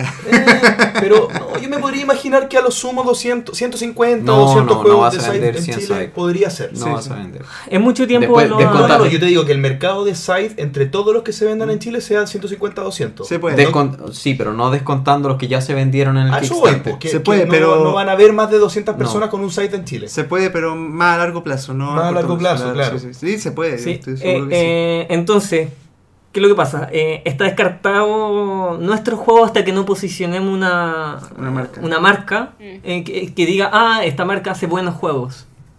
O sea, yo sé que, por ejemplo, Queen Games tiene juegos de alta calidad en componente. Eso, es un- eh, eh, eso significa. Queen Games. Así que yo tengo eh, Alea, eh, son unos euros excelentes que a mí me encantan. Entonces, poco a poco la idea e- era construir eh, también imagen. eh, un- una imagen de editorial. Una consulta. ¿Eso vale para un jugador no especializado? Porque uno especializado, yo por ejemplo tengo claro que en Hamsing Gluck eh, tengo claro cuál es el nivel, cuál es el sentido, cuál es- para dónde van los juegos de Hamsing Gluck y yo sé que yo voy a probar todo lo que salga, porque a mí me encantan. Sí, son maravillosos. Eh, pero para un jugador no habituado, para un jugador que está acostumbrado a jugar corazones en su casa, para un jugador eh, teniendo dos o tres juegos suyos, ¿creen que la imagen de marca llegue a valer algo? Es que ese es el sentido de Fractal al momento de querer posicionarnos. Nosotros lo que buscamos principalmente es crear nuevos jugadores.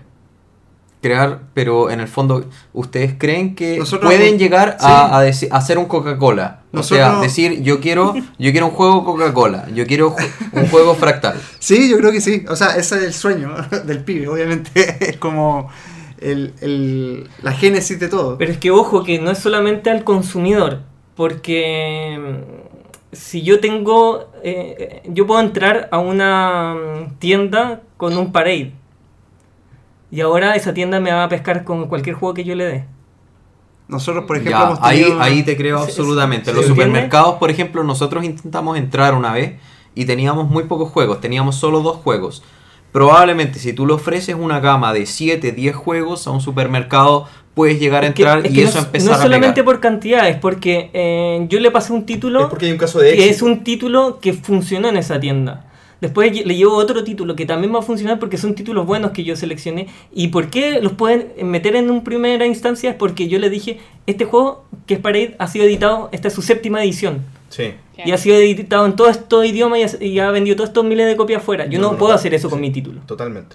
Chicos, eh, hace un rato teníamos la duda de la edición de juegos de su propiedad intelectual en la editorial, pero Víctor Ponce nos igual nos cuest- nos hace la pregunta si han considerado alguna vez eh, la viabilidad de editar juegos nacionales, juegos chilenos, aprovechando esta oleada de diseñadores chilenos que se están atreviendo con nuevas propuestas.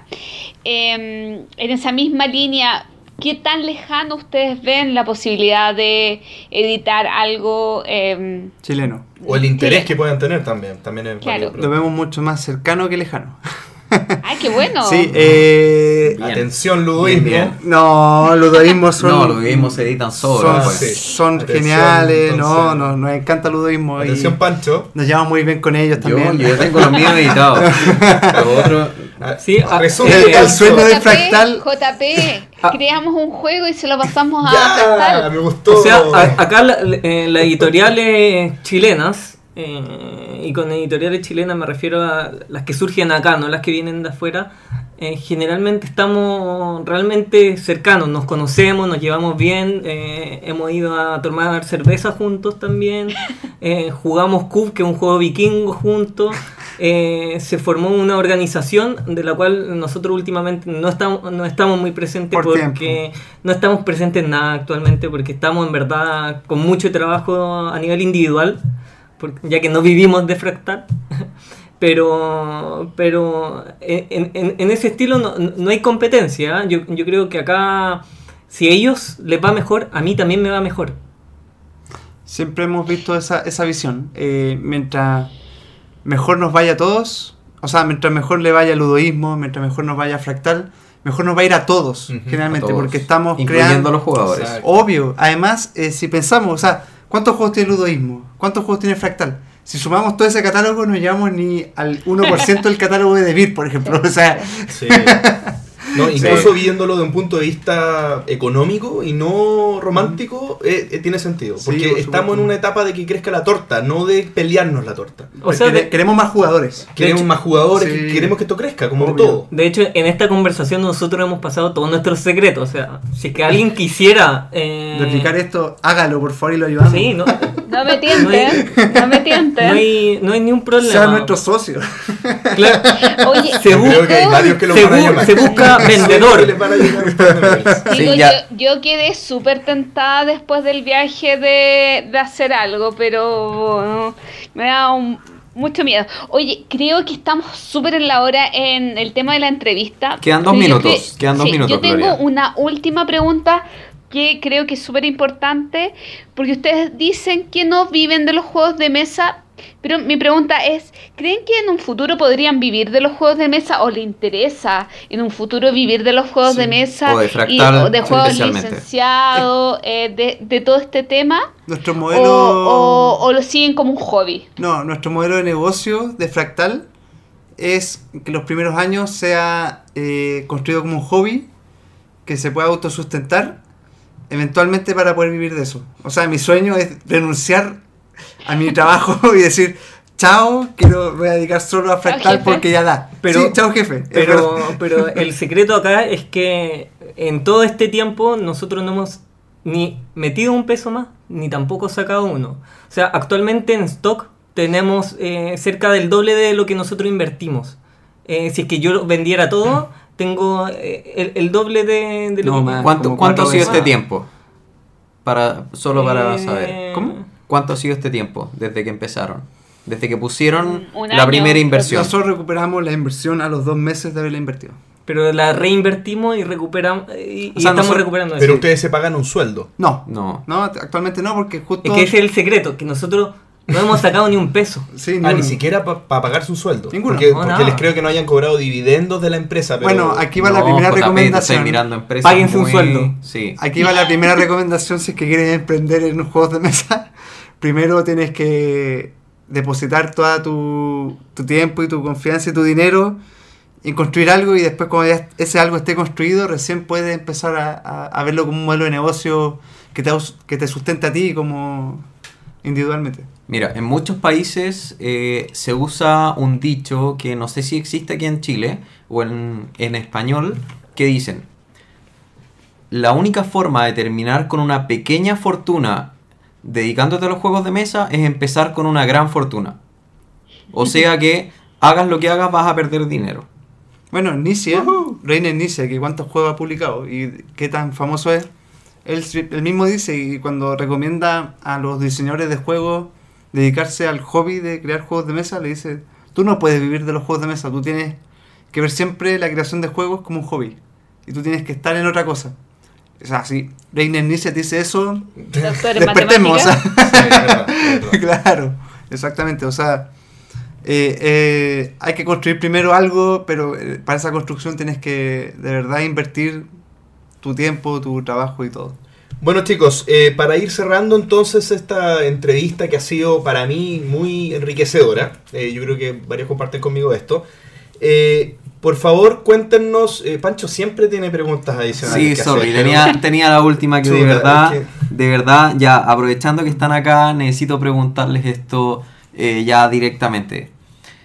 ¿Aproximadamente cuánto dinero les salió la licencia de Parade o Arboretum? Ah, ya lo había preguntado, de hecho. Sí, eh, nosotros, 2.000 unidades, fueron ¿Se, como- compra, ¿Se compran las licencias por unidades? No, se compra un tiraje. Se compra un tiraje. Se perfecto. compra O sea, tirajes. ojo, que eh, cada editorial trabaja a su manera. No es lo mismo si que tú estás trabajando con el autor del juego a que tú estás trabajando con, Con una editorial claro. o con un editorial Don editorial, que esta Ya, editorial es grande. Eh, Zetaman no te va a soltar eh, el, eh, como el derecho así nomás. O sea, eh, ellos tienen el, el poder en muchos sentidos. De hecho, ellos son coeditores. Ojo, porque Sí, si sí. tú ves nuestro Sí. juego, tiene el logo logo. Sí, Sí, por supuesto. perfecto. Ellos son parte del negocio también. O sea, las 2.000 unidades, ¿cuántos fueron más o menos? Eh, ¿10 mil dólares? No, 8 mil dólares. 8 mil dólares par- por pared. Puede ser. Sí, 8 mil dólares. 8 mil dólares aproximadamente Sí. para la gente. Para que la gente 2.000 sepa la casa y ahora sí dejo a JP. Pero este- en China. Claro, o sea, Ojo, eso hay que traerlo a, a los distintos lugares donde uno lo claro, tenga. la- o sea, solo la compra y la fabricación son 8 mil dólares. Después la importación, que los impuestos, que el traslado, te va sumando. Ya, pero o sea, 8 mil dólares fue los derechos más la producción. Exacto. Más el- Como la decía Andrés, un Sí. auto.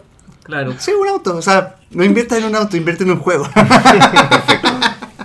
Bueno chicos, eh, para cerrar entonces la entrevista que, que estuvo muy buena, eh, cuéntenos qué viene para el futuro, qué, qué depara en el camino a Fractal. Eh, uno de los proyectos más inmediatos es publicar el primer juego original de Fractal. Esto es un juego que se llama Complot en el Templo de los Velos. Es un juego que rescata y un poco las raíces de los juegos más tradicionales, antiguos. Es más parecido a un ajedrez que a un Catán, por ejemplo. Eh, y bueno, también vamos a seguir muy de la mano con Maldito Games para seguir distribuyendo sus títulos, que son fantásticos. Eh, una de las cosas que más admiramos de Maldito Games es la- los títulos que seleccionan para editar. O sea, son, son para darle un aplauso y, Sí. y tenderle una alfombra Sí. roja, porque de verdad se han jugado con, por ejemplo, el mismo site o el Viticulture que ahora van a editar. Y los Son- que distribuyen son excelentes. Sí, no, o sea, distribuyen para ellos. distribuyen paredes. Arboretum. No, pero también ahora van a distribuir un nuevo, una nueva edición de Tikal de, de Kramer, por ejemplo. Ah, quiero. Hay que estar atento a esa edición que se viene bien bonita y esperemos que nosotros la traigamos también. No, sí, para, para. Oye, un tema para todos los, los latinos viene Terraforming Mars. Sí, Ah, hasta que Terraforming Sí, Mars sí, sí. es de Maldito Games. para que va a vean. dar lo mismo. Maldito Games se la Como juega Como da lo Gloria. mismo, está lo todo el mundo da lo mismo. Gloria, ¿de qué me estás hablando? decir- acaban de Terraforming decir- Mars. Acaban de decir que iban a traer un título de Kramer, por favor, no me compare. Pero es que Terraforming Mars es una novedad y Tikal es una. es un 16 Catán. años. Igual, Eh, eh, bien- 16 años y queda intacto. Bien- o sea, cortito. eso es un buen juego. bien cortito, para mí eh, siempre ha sido más eh, seductor eh, editar un juego de Kramer que un Terraform- Terraforming Mars. Eh, más que nada por, Me caes porque- muy bien. Pero no porque sea mejor juego, que lo es. Ah, no. Uh. no porque sea mejor juego, sino A porque ver. Kramer tiene eh, la gracia de que cualquiera puede jugarlo. Entonces, eh, eh, Kramer es un excelente Sí. autor para generar un nuevo público. Eh, Va, va con, va con su en- visión en- de. En muchos de, sus juegos, siendo que Tikal es uno de los difíciles, no es tan difícil. Sí. O sea, al lado de, de Agrícola es, un. Claro, eh, eh, por, Un mucho que, por mucho que yo amo a, Rosenberg, eh, a Rosenberg y a Feld, eh, Kramer es Kramer. a mí me costaría mucho más venderlo que vender un Kramer. Ya, pero respondiendo a tu pregunta, ¿qué novedades se vienen? Sorry, Solamente es que dejar- Kramer me sí, volvió loca. Obvio. Una palabra, eh, estamos empezando a. Ya tenemos el contacto hecho con Aliad eh, para leer varios de los títulos que no han llegado en español. Wow. Entre. Ah, lo lograron entonces, finalmente. sí, hace rato. El sueño inicial se cumplió. Sí, Burgundy es, una posibilidad Uh, bastante bueno sería. Oh, Wow. Qué Qué bueno sería, porque en Estados Unidos es muy barato Sí. y yo esperaba ese precio aquí en Chile y Eso no queremos. era tan barato. Eso queremos. No quiero que salga más que un Catán acá. Qué, qué fantástico Sí. sería, porque ese es un tremendo juego y sería muy bueno para, Y para los además, jugadores de acá. por lo menos para mí, es de mi top 3 de los mejores juegos de mesa que he jugado.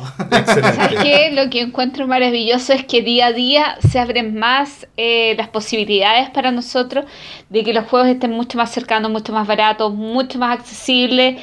Y ya que a Chile llegue algo así, eh, también da la oportunidad que en otros países de Latinoamérica, eh, por último, les salga más económico viajar eh, en avión con maletas vacías y traerse, llevarse una tremenda carga. Pero si es que las barreras de importación son tremendas, eh, es la opción que queda. Sí. Casi sale más conveniente. Y quiero Pero- decir un título más por- para Mm. la primicia, que es uno de nuestros sueños. En el año del dragón. Ese es, es nuestra Wow. meta. En el- pronto. Pero ya- alguien lo va a edi- a editar, creo. O sea, ya- esperemos que ustedes, esperemos que fractal. Esa es la idea. pero lo van a traer ustedes. Perfecto. Sí. Y mientras sigan saliendo estas editoriales, acá en Chile van a seguir bajando, porque nosotros los bajamos, sí, es, nuestra, es lo que queremos, pero no solamente porque queremos, sino porque eh, en porcentaje el nivel eh, de ganancia de una editorial es ridículo, es vergonzoso. Por eso es que nosotros podemos bajar los precios. Sería poco ético no hacerlo. Oye, una, Uf, una eso, gran eso visión. da para muchos temas, pero terminemos. Una, una gran visión. Eh, muchas gracias chicos por compartir con nosotros esta, esta entrevista. Eh, pero siguen con nosotros entonces ustedes en el resto de las secciones del programa. Vamos entonces con las noticias.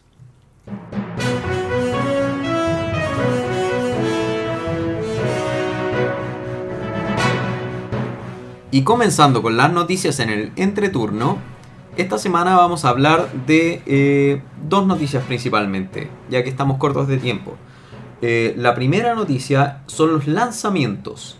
En los lanzamientos tenemos dos. En Colombia primero se lanzó Ciudades de Cartón de John Bembo Games, que es un, un city building que está inspirado en el paisaje de la ciudad de Bogotá. Eh, este city building usa básicamente cartas y dados, eh, en donde, bueno, uno tiene que ir armando su ciudad. No, no he encontrado una especificación más clara de cómo, se, de cómo funciona. Eh, sin embargo, se ve muy bien hecho y este está en preventa hasta el 14 de febrero. Lamentablemente, la preventa se acaba el día en que sale nuestro podcast. Y va a estar en preventa a 19 dólares aproximadamente. Sin embargo, si son de Colombia, eh, revísenlo porque yo al menos a mí me gustan mucho los city building, así que eh, yo creo que vale la pena mirarlo, en especial uno que es tan focalizado en, en una ciudad tan, tan em- emblemática. Por otro lado, en Chile se lanzó el juego Caretas. Careta, perdón, sin ese. eh, por parte de Niebla Games. Este juego es parte de la pseudo trilogía que se generó entre Niebla Games, Swandy Games y Ludoísmo al lanzar eh, tres juegos en conjunto eh, y así poder, eh, ¿cómo se llama? Cohesionar los componentes. Sí, hay que decir que son tres editoriales distintas que están lanzando sus juegos en un mismo formato, en un mismo tipo de caja. Sí, esto se dio gracias a la, a la Asociación de Editoriales de Juegos de juegos chilenas. Así que bueno, en sus países por favor intenten armar algo así porque de verdad les puede reducir mucho los costos. Sí. Cada uno tiene, a ver, solo por poner un ejemplo, no tengo claro cuántos mandaron a hacer cada una, tengo una idea, pero si cada una mandó a hacer mil unidades, Que en vez de pagar el el precio de mil unidades, pagaron el precio de tres mil unidades. No, y además, ojo, porque Eso reduce mucho. El tema del shipping desde China a Chile, traer esas 3.000 unidades de una abarata muchísimo. El Sí, shipping o sería sea, gran parte del costo. Eso es importante porque también hay, hay una parte que tú podrías pensar, bueno, mandaste a hacer 3.000 juegos que son distintos y que tienen líneas de producción distintas en la confección, digamos, pero por, por, porque los costos de finalmente totales del juego puesto al consumidor no son mayormente eso, sino toda la cadena logística que hay a Sí. posteriori eh, lo hace conveniente igual. O sea, Ojo que los modelo. componentes, los componentes no son los mismos. Por eso, eso estoy diciendo. eso, y la aduana yeah, ayuda mucho que... Eh, claro, o sea, hay muchos procesos posteriores que son súper caros Sí. que aunando volumen eh, terminan siendo más baratos a, a nivel unitario. Sí, igual, igual el diálogo que existió en- entre estos, estas tres editoriales fue súper importante porque son distintos juegos, tienen distintos componentes, sin embargo, eh, el formato en sí es el mismo. O sea, la caja Sí. es del mismo tamaño y, y hacer tres cajas, aunque se le pegue una imagen distinta, al hacer eh, 3.000 cajas eh, del mismo tamaño, igual reduce costos. Claro. Se empieza igual a mecanizar una ma- manufacturación similar. Entonces comparten tamaño de caja, com- deben compartir tamaño de carta y eso, Sí. ese, e- ese diálogo y eso ponerse de acuerdo de cómo compatibilizar ciertas cosas también Eh, eh, ayuda de hecho, mucho. es así como dice, las cartas son las mismas, solamente se imprimen figuras distintas. Nuestro estante para guardar los juegos va a agradecer. Justamente, justamente en eso mismo aunque- estaba pensando. Incluso aunque fuera solo el tamaño de cartas, para tema de distribuidores, si yo soy un distribuidor entre traer 10 cajas de Coca-Cola o 10 cajas de Pepsi, a mí no me importa. Porque yo estoy moviendo 10 cajas y a mí me interesa la capacidad volumétrica y el peso volumétrico. Por lo tanto, eh, eso ya es una, o sea, es una ventaja increíble en términos de costos.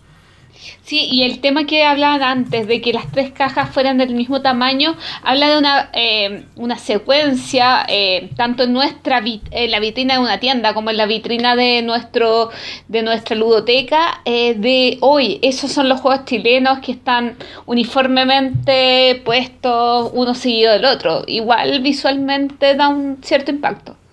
Claro, sin duda. Eh, siguiendo con la próxima noticia, que estamos cortos de tiempo. Eh, queríamos hablar de eh, una editorial chilena. Lamentablemente fueron puras noticias chilenas ahora, bueno, salvo la colombiana. Lamentablemente no, pero... O sea, no, pero nos gusta hablar de más países de Latinoamérica. Eh, que es la editorial Gobel Games. Gobel Games eh, acaba de lanzar una editorial que es para la fabricación de juegos bajo demanda. Esta editorial usa un modelo similar a TheGameCrafter.com.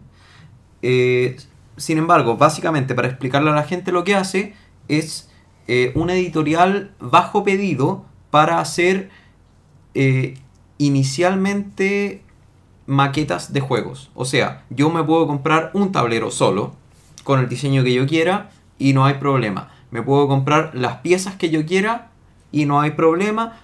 Es ideal para hacer eh, Prototipos. prototipos y maquetas de juegos Buenísimo. que queden eh, a nivel, a calidad casi profesional. No profesional, O sea, sin embargo, o sea, casi si yo quisiera, por ejemplo, diseñar un juego y confeccionar una primera versión para ir a mostrarlo, este sería un buen vínculo, digamos. Sí. El precio claramente eh, es más alto que un juego normal. O sea, un tablero gigante, un tablero de, de no sé, de 40 por 40 te puede salir alrededor de 30 dólares. Sin embargo, es un precio que vas a pagar una vez y que te va a servir para generar potenciales beneficios mucho más Te adelante. refieres al tablero en sí. Al tablero, solo el tablero. Eh, sin embargo, es, eh, es un requisito, pero básico, si tú quieres Sí. mostrar y generar una buena impresión Exacto. desde el comienzo y probablemente no vas, a- no vas a hacer más de uno o dos. Y si es un proyecto en el que has trabajado, en el que has dedicado tantas horas y tanto tiempo y en el que tienes puestas esperanzas a futuro de ganancias, eh, yo creo que es una inversión que vale mucho la pena. Lamentablemente, en este momento, la distribución está solo para Chile, sin embargo, tiene vistas para hacer alrededor de toda Latinoamérica. Sin embargo, tiene, o sea, tiene que solucionar temas de aduana, eh, pero el objetivo es que sea para toda Latinoamérica. Puntualmente a mí me pasó un percance, algo bien feo, que de Oráculo de Delfos se me perdieron unas piezas mientras destroquelé como loca todos los juegos que compré.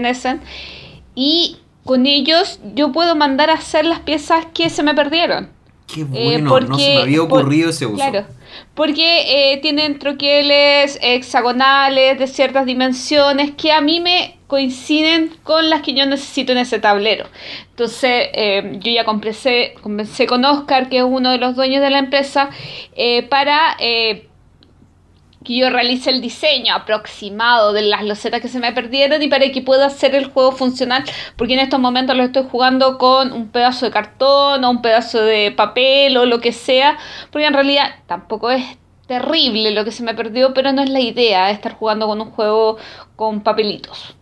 Ya, Oye. sin duda, te apaño a mil y yo creo que, bueno, esta iniciativa es 100% rescatable, eh, sin duda no se me había ocurrido ese uso, así que de verdad, en este momento claramente la, el catálogo que tiene no es tan amplio, sin embargo, si lo empezamos a usar, si empieza a dar frutos, probablemente esto vaya mejorando cada vez más. Yo creo que es una iniciativa absolutamente destacable y esperemos que esté pronto eh, en- para poder distribuir a toda Latinoamérica. O sea, Así que O sea, si es que esto llegara a crecer y podríamos manufacturar finalmente los juegos acá sería genial.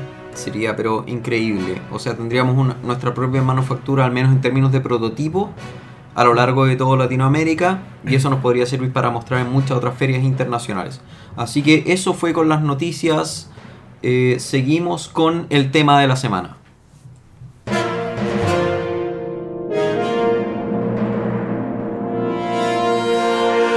El tema de la semana, entonces, como dijo Pancho, eh, empieza ahora y es cómo elegimos nuestros juegos a la hora de comprar. ¿Sí? A la hora de incluir en nuestra ludoteca. Exactamente. ¿Quién Gloria, quiere partir? Gloria, yo creo que tú quieres partir. Mira, yo como elijo mi juego, yo creo que hay tres factores que determinan eh, el juego que yo quiera comprar. Uno, el autor, porque creo que si sale algo nuevo de Kramer lo voy a querer, por ejemplo. Eh, otra es em, la cantidad de jugadores, porque en realidad me pasa parecido que a Francisco, que ando buscando eh, algún juego de... Bueno, en realidad se mezcla la cantidad de jugadores con el, el, el, el tiempo de duración porque ando buscando juegos como para el bar, algo para 5 o 6 jugadores, ojalá 5, quizá un euro medio y que dure 45, una hora, un cuarto prox. Y lo último es el precio, porque para mí siempre el precio es determinante a la hora de comprar en el extranjero. De repente hay algo que no cumple con ninguna de las reglas anteriores, pero lo encuentro muy barato, me tinca estéticamente y me lo compro. Y así he comprado muchas tonteras, es verdad, pero eh, igual he pillado cosas entretenidas que quizás no son la primera opción de nadie, por lo tanto, eh, en mi ludoteca sí tienen cierta cabida y si no me gusta, lo vendo. Punto. Hola. Eh, sí, bueno, en mi caso, soy José Manuel de Fractal. Me presento. Acá. Todavía No. seguimos aquí. En mi caso, eh, es mucho más simple, yo creo, el, el qué comprar o qué adquirir. porque uno ya, después de tantos años, bueno, en verdad no son tantos, pero después de tanto tiempo ya jugando con la... Uno ya determina su grupo de gente con la que juega normalmente, ¿no? Uno tiene su grupo de juegos, o sea, su grupo de, de jugadores que te comparten contigo. Entonces uno siempre se adapta como a las necesidades de ese grupo en particular. Más que la preferencia también que tenga uno en particular. Oh, yo soy fanático de Rosenberg, quiero Festín de Odín porque... Mentira, compré puras, puras cosas malas. Oh, y lo conocen, es su mejor amigo. No, no, no, es mentira. Compró, es- este tipo compró Zombicide, así que no me puede decir nada. Primer- primera temporada. Desde la primera hasta la última. No. Peor que siguiéndolos. Claro. Todas las temporadas se las comió. Fue mi compra culpable, pero lo hice. No, pero yo siempre me guío por, por la gente con la que regularmente uno juega. Ahí se contabiliza, claro, el número de jugadores, primero lo más importante, pero también lo más importante es el gusto que va adquiriendo ese grupo de juegos. Nosotros, por, por ejemplo, el, el grupo de juegos que yo tengo particularmente son fanáticos de Rosenberg, son fanáticos de Agrícola, entonces estamos siempre buscando eh, euros o juegos que de alguna manera se parezcan lo, lo que más se pueda a Agrícola o Burgundy. Esas es como mi- mis dos referencias grandes. Qué fuerte. Agrícola y Burgundy son como lo- mi- los juegos que más juego y los que más volvemos a jugar siempre. Entonces siempre mi decisión va por el, el grupo de juegos que uno tiene y eso determina la cantidad de jugadores y el estilo. En mi caso el- son los euros en particular. No sé, ¿tú qué opinas? Medio duro. Medio duro, sí. Bueno, Coque, sigue tú mejor. Eh, sí, bueno, claramente uno tiene presente el grupo porque si no, no lo juega como Zombicide, que no lo voy a poder jugar nunca. Muy bien. Eh, pero de repente me- hay cosas que... Lo que pasa es que una vez lo había jugado y me había entretenido mucho. Como jugamos tanto euro que de repente quería un juego en que sea a la suerte de los dados. Así que fue mi placer culpable. Pero sí, eh, también tomo un poco los autores como lo hace Gloria. O sea, tengo muchos de Kramer y muchos de Fell, porque son los que me gustan.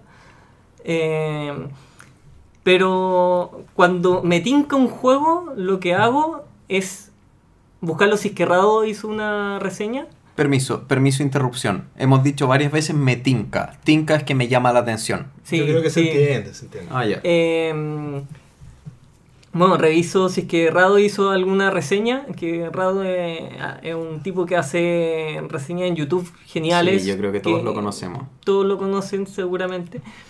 Y eh, si es que en su reseña me gustó ya eh, y ando bien de plata, eh, me lo compro, sí. Eso es algo no menor, el Yo tema creo- del, del valor que tiene el juego también y la capacidad que uno tiene de pagar un juego. Siempre JP? Sí. Sí, bueno, con, con respecto al tema del precio, yo creo que el tema del precio para todos es incidental. O sea, para todos influye, me refiero. Porque independiente de la, la estrategia que uno tiene para buscar un juego, siempre el precio corta. Hay un punto en el que está muy caro para que independiente sea mi criterio, yo me lo compre o no me lo compre. Menos para Nicolás. Que Nicolás es alguien. qui- qui- ¿Quién es Nicolás? Eh, Que nos escucha a propósito, eu- así que sí, saludos para él. Saludos para, Sí. para Saludos para Nicolás, que De compra hecho, cualquier cosa. Nicolás- ¿eh? ¿Nicolás sin Nico- apellido? No, el. Nicolás, es que el apellido es impronunciable. Eh, eh, Nicolás quiere ser Ah, invitado ya sé al quién. programa. Ah, bien. Nico- bien. Nicolás, eh, un, un amigo doctor que... Eh, Médico. una vez compra, tuve la compra suerte de conocerlo, médico, muy, sí. muy buena compra, compra todo lo que se le cruza por delante. Sí, sí, sin importar el precio. Bueno, yo, yo mi estrategia de compra es un poco orientada a usar los recursos que nos ofrece nuestra amiga Internet. Eh, para mí, yo, yo creo mucho en la opinión de los reviewers. Y no porque le crea solamente a los reviewers por ser reviewers, pero sí eh, me doy el tiempo de conocer a los reviewers y poder entender un poco a dónde apunta sus gustos y su estilo y, y su política de selección Así como conocer a los reviewers, saber cuál es la ensalada favorita de Tom Basel. Conocer el criterio. No, no, no, si Tom Basel no es el único que sigo, pero, pe- pero por ejemplo, ya, tomándome de Tom Basel, Tom, uno, si ve todos los videos de Tom Basel, más o menos entiende cuál es el gusto de él, y, y él hace críticas eh, de su, eh, basadas en sus gustos y también basada en cierta objetividad cuando describe juegos, como por ejemplo, es un euro demasiado pesado o mediano o liviano. eh, tiene mecánicas de tal tipo, eh, conjugan estas mecánicas, eh, tiene mucho entreturno, tiene mucho, qué sé yo, eh, problemas para el análisis parálisis para algunos. Entonces hay cosas que él de repente describe y que él menciona que no le gusta, pero a mí son cosas que no me molestan o cosas que me gustan. Yo de hecho después de haber visto un review de Tom Basel de Terra Mística me terminé comprando el Terra Mística siendo que a él le había cargado. Porque él había descrito el juego de una manera en que yo dije, chuta, no, esto a mí me puede gustar. Y de hecho el juego me terminó gustando. Es muy bueno. Es muy bueno. En- Entonces, yo me, me- me va- me gusta mucho ver videos en, en internet de los reviews porque me dan una idea de cómo llegan a personas que juegan mucho. Y que, si bien no es la única verdad, obviamente, en función de una opinión, sí tiene mucho punto de comparación. Una persona que juega mucho y se dedica a hacer reviews es una persona que me puede decir, mira, de mi punto de vista, no sé si te voy a decir si este juego es bueno o malo inherentemente, que si lo dijera no me importaría, pero sí me puede decir, lo pongo en comparación de este juego en tal dimensión. Eh, se parece a este otro juego en, lo largo, o para lo largo yo esperaría más carne en el juego, y son cosas que yo puedo decir, "Mm, sí, tal vez un juego así de largo no quiero, o un juego tan parecido a otro juego no quiero, porque ya cumple el nicho. Entonces, un poco Sí, hago eso. obviamente hay que verlos con una visión crítica hacia quien está haciendo la reseña. Y eh, eh, igual por eso también me gusta Rado, porque se preocupa mucho de darte la sensación del juego. Eh, a- al hablar de los procesos mentales que está teniendo él al momento de jugarlo. Eh, por eso justamente me gusta él. Ya, yo me Yo, quedé a propósito hasta el final. Ah, dale, Gloria. No, dale tú. Ya, yo me quedé a propósito hasta el final porque quería como contraargumentar algunas cosas.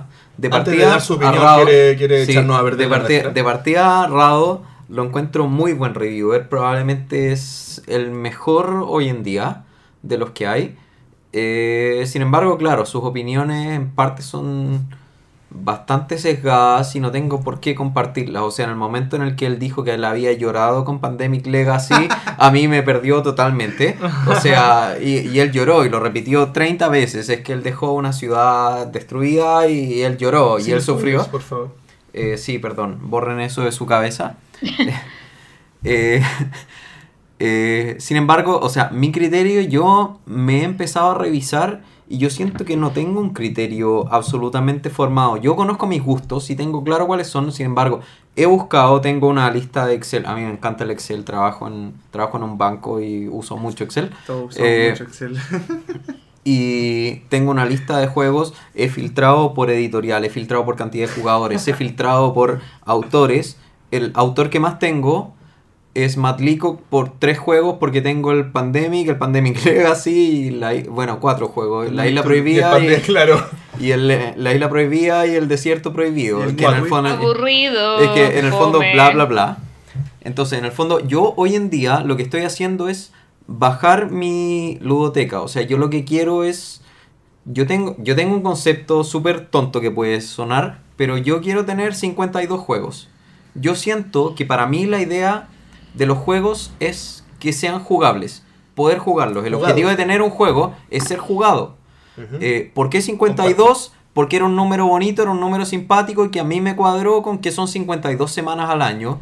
Yo me junto semana por medio a jugar. Por lo tanto, oye, si tengo 52 voy a poder jugar cada juego. Si juego dos veces por semana voy a poder jugar cada juego una vez al año al menos. Es una tontera, no tiene ningún sentido, pero a mí a mí me hace sentido y de hecho empecé a reducir mi ludoteca mucho, mucho, mucho hasta que me di cuenta que los 52 no eran viables, así que me quedé con 52 duros y 52 fillers. o sea, aumentar la, la sesión de Sí, juego. por dos. O sea, la- el secreto es que sea múltiplo de 52. Sí, O- claro. O sea, el- Pero en el fondo, en el fondo yo tengo yo tengo un concepto de que son de que son mis mis juegos tienen, 308, tienen un límite y por lo tanto y por lo tanto lo que lo que yo me 312. pongo es una barrera de que por cada juego que entra tiene que salir uno. Y ahí yo quería hacerles la siguiente pregunta de cómo seleccionamos nuestros juegos. ¿Qué pasa con juegos que qué juegos pueden convivir en la misma ludoteca? ¿Tienen algún tienen alguna alguna norma? ¿Alguna combinación Cuando, cuando tú dices, sabes que entró este juego que reemplaza este otro, así que lo voy a sacar. O este juego, sabes que no, en verdad es igual, o sea, tiene las mismas mecánicas, Sí, pero lo suficientemente diferente. Mira, por ejemplo, yo tengo Metro, Índigo y ahora me compré eh, ah, Tsuru of the Sea. Los tres juegos son prácticamente lo mismo. Así que ahora que me llegue Tsuru of the Sea, probablemente o Metro o, eh, o Índigo se vayan.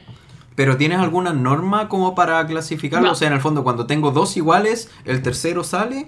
¿O en el fondo, Mm. eh, para ti es un tema emocional? Porque al final, No, el, es el- que por- el sentimiento juego es un tema emocional. ¿Cuál- qué te Es que, por ejemplo, Índigo es para 4 y eh, Metro es para 6. Y por, principalmente por eso tengo Metro, porque es un juego rápido para 6 personas. Pero tu Sur of the Seas, que me encantó la vez que lo probé, igual es para 6 personas. Entonces cumple con absolutamente todos los objetivos que nombré, como para llevarlo al bar. Juego rápido para hartas personas, entretenido. eh, así que puede ser que Índigo o eh, el otro se vayan. Veo que tu vida se basa en el bar. Es una de las dos veces a la semana que juego. Oh, a mí es tan difícil eh, el tema de... Yo no... Para mí ha sido imposible tener un número limitado de juegos. O sea, siempre me pi- pienso lo mismo. O sea, digo, ya, quiero tener 40 juegos. Y si entra uno que es mejor, voy a vender el otro. Pero al momento de vender, cuesta tanto vender un juego Esa, que, duele, que uno tiene. Pero duele un alma. si es... Y además yo personalmente los trato de vender lo más barato posible. O sea, particularmente yo, no sé, siempre que veo los grupos de venta, el mismo juego que vendo yo lo venden dos o tres veces más caro que lo que vendo juego yo. uno vendió más barato y lo están revendiendo más caro. Sí, me a mí, pasó. a mí me ha pasado también pasa que yo, mucho. yo he vendido, no sé, Ricochet Robot, lo vendí en 15 mil pesos, después he visto mi misma edición, 15 vendía... mil pesos son 22 dólares. Claro, después lo he visto a, a 30 dólares, el mismo. el Sí, mismo pero eso es realmente horrible cuando alguien vende el juego que fue tuyo más caro del valor que tú lo- se lo vendiste. Y se lo, y se lo pelean. Y después uno quiere recuperar el Ricochet Robot. Se lo Sí, claro, y después lo terminas comprando tú mismo. Sí, compra la edición Ah, más cara. Clint Barton. Pero- Clint Barton se llama. pero- Tiene, tiene apodo en, en España. Sí. La Clint Barton. Lo, lo que a uno no le gusta, de repente, no es porque yo no recibí ese dinero extra, sino también... eh, Porque la gente se aprovecha. Sí, sí, de repente es como, ya, si ya lo compraste barato y no lo quieres, ¿por qué no le puede abrir esa posibilidad a otro? Ya, pero ahí nos estamos yendo a otro tema otro que tema. lo vamos a conversar. Sí. Entonces, Otro Tú- tópico. Ya, sí. eh, ¿cómo defines tú qué, qué, qué juegos se quedan, cuáles se van? eh, dos cosas. Una, que eh, un, po- poco vol- volviendo a, a atrás un segundito, que tú hablaste del número 52. Y eso significa que va a tú poner siempre en las reuniones el juego y tus amigos no van a poder, pobrecito. No, no tiene por qué. Tengo, tengo, 50, tengo 52, yo me junto, el que tiene más, genial, pero yo, te- yo me sí. autoaseguro de jugar al menos sí. una vez al año. Sí, cada una juego. broma, una broma. Eh, yo creo que si viene un juego y el otro sigue saliendo a la mesa, eh, ahí está el medidor. O sea, si- eh, están pudiendo convivir si es que sigue saliendo a la mesa. Si es que dejó de salir de la mesa, es que lo tenéis que echar. Yo agregar Pero tienes un medidor de eso, porque normalmente No, lo porque que no pasa tengo con las tiempo para jugar últimamente y tengo Ya. todo guardado. Pero lo que pasa. ya, pero lo que pasa en las ludotecas normalmente es que uno acumula, acumula, acumula, empieza a jugar lo que juega y no tiene un factor de, oye, ¿hace cuánto tiempo jugué este juego? David Oye. Arribas, Gloria nos puede contar más de esto, pero David Arribas una vez en un capítulo de Bislúdica dio un tip increíble. Antiludoteca. La antiludoteca, Gloria, cuéntanos de eso. Ah, yo hice la antiludoteca, es terrible. es ponerle un post-it en cada uno de los juegos que no has jugado nunca. Es, Qué yo no dolor. conté cuántos, pero tengo las fotos de mis ludotecas con los post-it y fueron muchísimos. Oye, pero ¿sabes Yo no, tiene por qué, no tiene post-it por de qué la ser el que no ha jugado nunca. Puedes empezar hoy día, ponle post-it a todos y a los que vayas jugando, sácale el post-it y Sí. te vas a dar El cuenta en un año problema, más. el problema va Oye. cuando tu mayoría de los juegos tiene el post-it y el resto Sí, no. y siguen llegando post-it. sí. Sigue pasando, Sí. sigue Es pasando. que también hay otro, sueño. hay otro tema. ¿Cuánto? Porque uno selecciona un juego porque le tincó, porque le gustó, porque le llamó la atención, pero ¿cuánto tiempo puede pasar ese juego sin ser jugado? Yo tengo juegos cuatro años sellados en la casa. Ya, Yo es también. un poco mucho. Porque yo pero- me, yo me castigo, Yo yo, llevo dos no años abro con el Guerra del juego a Anillo menos que lo jugar. vaya a jugar. Entonces tengo juegos sellados hace cuatro años. Pero que te duele ama- venderlo, pero que te duele venderlo, da, No, que los- Sí, que cuando Amazon.de tenía un despacho Chile baratísimo, yo compré muchísimos juegos y han pasado cuatro años y todavía no he tenido el tiempo de abrirlos. Yo, yo cuando, yo ahora pu- me puse a vender juegos y, y- y un poco dando vuelta, claro, el, te- el tema de cómo deshacerse de juegos, que es casi lo mismo al revés. Eh, cuando, cuando yo ahora empecé a vender juegos, yo el criterio que ocupé fue eh, costo hundido todo lo que haya al pasado. Me da lo mismo si no lo jugué en 7 años, pero me pregunto, ¿realmente voy a jugar este juego? Mm. Yo vendí agrícola, aquí me van a matar, eh, José Manuel me va a matar. Pero yo vendí agrícola porque caverna para mí reemplaza agrícola. Yo, yo tenía los dos y vendí caverna. Pero está perfecto, Sí. está perfecto. Pero a mí me pasa que si yo tengo que sugerir un juego entre esos dos, voy a sugerir siempre caverna porque a mí me da una mejor experiencia. A mí me da una mejor experiencia de juego. Si tengo que jugar agrícola, perfecto, pero no va a ser mi copia. No lo voy a- no- yo no lo voy a poner en la mesa. Oye, disculpa, quiero interrumpirte un segundo porque yo creo que tocaste el tema perfecto y que voy a volver a repetir un poco cuando hablé yo de cuál es mi criterio y del grupo con el que uno juega. Yo creo que finalmente lo más efectivo es intentar complementar la ludoteca de tu grupo de juego. Porque Fantástico. yo con Coque, por ejemplo, que era mi grupo de juego, ahora no, por tiempo no, no siempre nos, jugamos, nos juntamos a jugar, Y eso pero hace a uno querer comprar Sí. más juegos. Nos No ponemos pero con Coque yo me pongo de acuerdo y digo, ya, eh, el Coque tiene caverna. Tú tenías agrícola. Venda tu agrícola, yo me quedo con mi agrícola y vendo mi caverna. Negocio redondo. Es negocio redondo. Y finalmente a eso va porque ¿con quién uno juega? Yo, yo quiero que alguien tenga el Twilight Imperium para vender esa tremenda caja. No, qué asco, no. No, Ni- pero quédatela no hay tú, posibilidad quédate- de que me lo compre. Quédatela no, tú no. y yo compro otro y ahí hacemos. Sí, Sí. eh, Yo es que- súper yo- crítico eso, Sí. porque yo acá en Puerto Montt jugaba con una persona que tenía muchos juegos, muy buenos juegos, y me peleé con él eh, por... eso es otro cuento. Uh, 14 de febrero. Romántica, sí, salieron y no funcionó. No, absolutamente no. Y lo único que quise hacer después de eso, es que la ludoteca de él era maravillosa, era comprarme todos los juegos que él tenía porque los necesitaba urgentemente. No Era- necesitaba. eran No es juegos sano, no es sano. impresionantes. No es sano. Yo creo- a ti te creo que los necesitaba. Yo creo que a ti te habría dado un problema sanguíneo. Si no los tenías. no, eran juegos imprescindibles en la, en la ludoteca y los he podido conseguir todos menos eh, Shark, que es el único, creo, juego que deseo con toda mi alma, aparte de Ride Roll, que igual está entre ceja y ceja. Bueno, yo para cerrar quería decir que yo, como tengo una política tan estricta en términos de juegos, eh, yo tengo también reglas muy estrictas en términos de qué pertenece a mi ludoteca y qué no. Y la única regla que sigo, que es súper simple, pero de verdad es muy compleja, es que Al jugar un juego, al jugar un juego, si no me complica jugar a otro, quiere decir que pertenece a mi ludoteca. ¿A qué voy con esto? Que suena súper tonto, pero de verdad influye mucho. Es que, por ejemplo, yo estoy jugando caverna. Si después de cerrar el caverna yo jugaría una agrícola, quiere decir que los dos pueden convivir en mi ludoteca. Sin embargo, criterio. sin embargo, yo lo que hago es que yo estoy jugando un caverna o yo estoy jugando una agrícola. Veo, y el hecho de, o sea, yo digo ya, cerrémoslo y juguemos un caverna. Para mí, el cerrar todas las piezas, el guardar todo esto, agarrar un caverna con los 15 kilos que pesa la caja, sacar cada una de las piezas, separarlas, no sé qué, yo digo, no, ¿sabes qué? Mejor volvamos a jugar a la agrícola. Para mí eso es un indicio de que no pertenecen a la misma ludoteca. Sí, está perfecto. Porque, o sea, es. Para mí ese es el criterio. Y por eso, por lo mismo, yo no sé cuál de los dos vender. Si el Isla Prohibida o el. o el, El desierto prohibido. o el desierto Vende prohibido. la Entonces, prohibida. por suerte no me he comprado.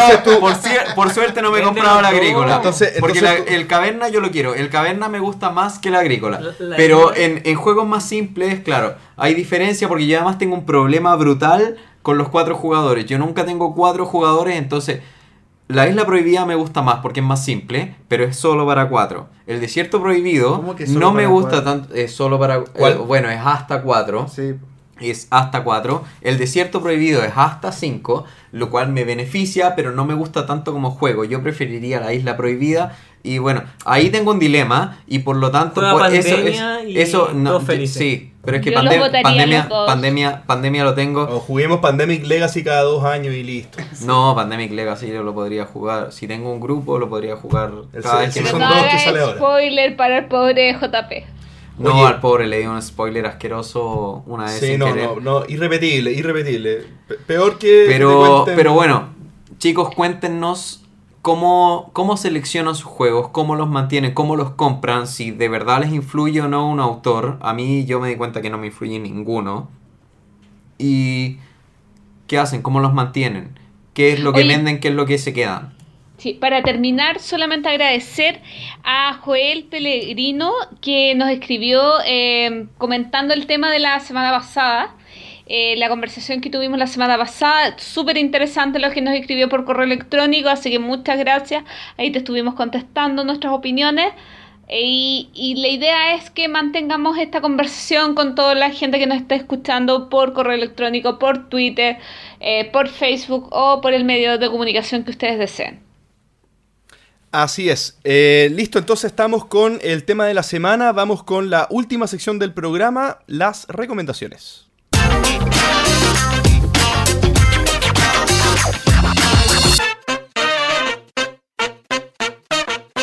Comenzamos entonces la última sección del programa, las recomendaciones, y vamos a partir, como es usual, con Gloria. Yo quiero recomendar una página o una aplicación que se llama meetup.com o la encuentran en sus dispositivos móviles como Meetup, donde, bueno, pueden encontrar muchos eventos a nivel nacional, pero yo quiero especificarlo en el tema de los juegos de mesa. Por ejemplo, en Santiago de Chile hay un grupo donde se anuncian las distintas actividades que se hacen en relación a los juegos en esta ciudad. También en Madrid, en Barcelona. Tengo una amiga que en Inglaterra ha encontrado un lugar donde ir a jugar. Tengo otro amigo que en Australia ha encontrado lugares donde jugar con esta aplicación. Por lo tanto, eh, yo les recomiendo que si van a estar de viaje o en la ciudad donde ustedes viven, eh, puedan tanto anunciar actividades de juegos de mesa que hacen ahí eh, o visitar las actividades. ¿Por qué lo veo como importante? En, probablemente ustedes escucharon que yo todos los miércoles voy a un bar a jugar y que es súper periódico, todos los miércoles en ese bar se juega. Y nos ha tocado muchos extranjeros, mucha gente de afuera que llega por esta aplicación al bar. Entonces, mi recomendación es tanto usar, eh, si uno quiere ir a un lugar, como publicitar en, esa en ese lugar eh, nuestros eventos. Porque eh, mucha gente que anda media perdida por el mundo o que simplemente quiere algo distinto para hacer en su rutina, eh, puede llegar a los juegos de mesa a través de ella. Y esa es mi recomendación de la semana. Perfecto, me gustó. Sigo yo entonces con mi recomendación, la mía es más fome. Eh, es más aburrida. Para que Fome se es aburrida, ¿sí? sí. Eh, pero es, es mi hype, así que tengo que darlo. Y es eh, el anuncio de la próxima campaña en Kickstarter de Rising Sun, el juego secuela, digamos, en cuanto a tipo de juego que, de Blood Rage, eh, que se publica por eh, eh, Call Me Or Not. Y la campaña creo que empieza en marzo, si no me equivoco. ¿Y es del mismo creador del, del Blood Rage? Sí, pero no sé por qué se me olvidó el nombre. Ah, Y está. ¿Cómo se llama? no, no sé, pero es del mismo creador de Blood Sí, Rage. Ah, que ya, la raja. me- obvio que es muy típico el nombre, pero se me olvidó. Mm. Eh, y eso, para que estén atentos, eh, vaquéenlo, va a estar muy bueno. Y eso, Pancho. Yo, vamos a dejar a los invitados al final. Qué feo. Eh, bueno, yo quisiera... Es que es la mejor, lo mejor para el final. Ah, ya. Yo quisiera eh, recomendar una serie de artículos. Eric Lang, perdón, así se llama. Sorry. Sí, tu... No sé por qué se me. Prácticamente tu diseñador favorito. Sí, claro. Eh, yo quisiera recomendar una serie de artículos que se, se le hacen sobre entrevistas a diseñadores eh, muy famosos. Esto es de un sitio web, eh, una especie de blog argentino llamado Geek Out. Geek Out son unos chicos que son muy movidos.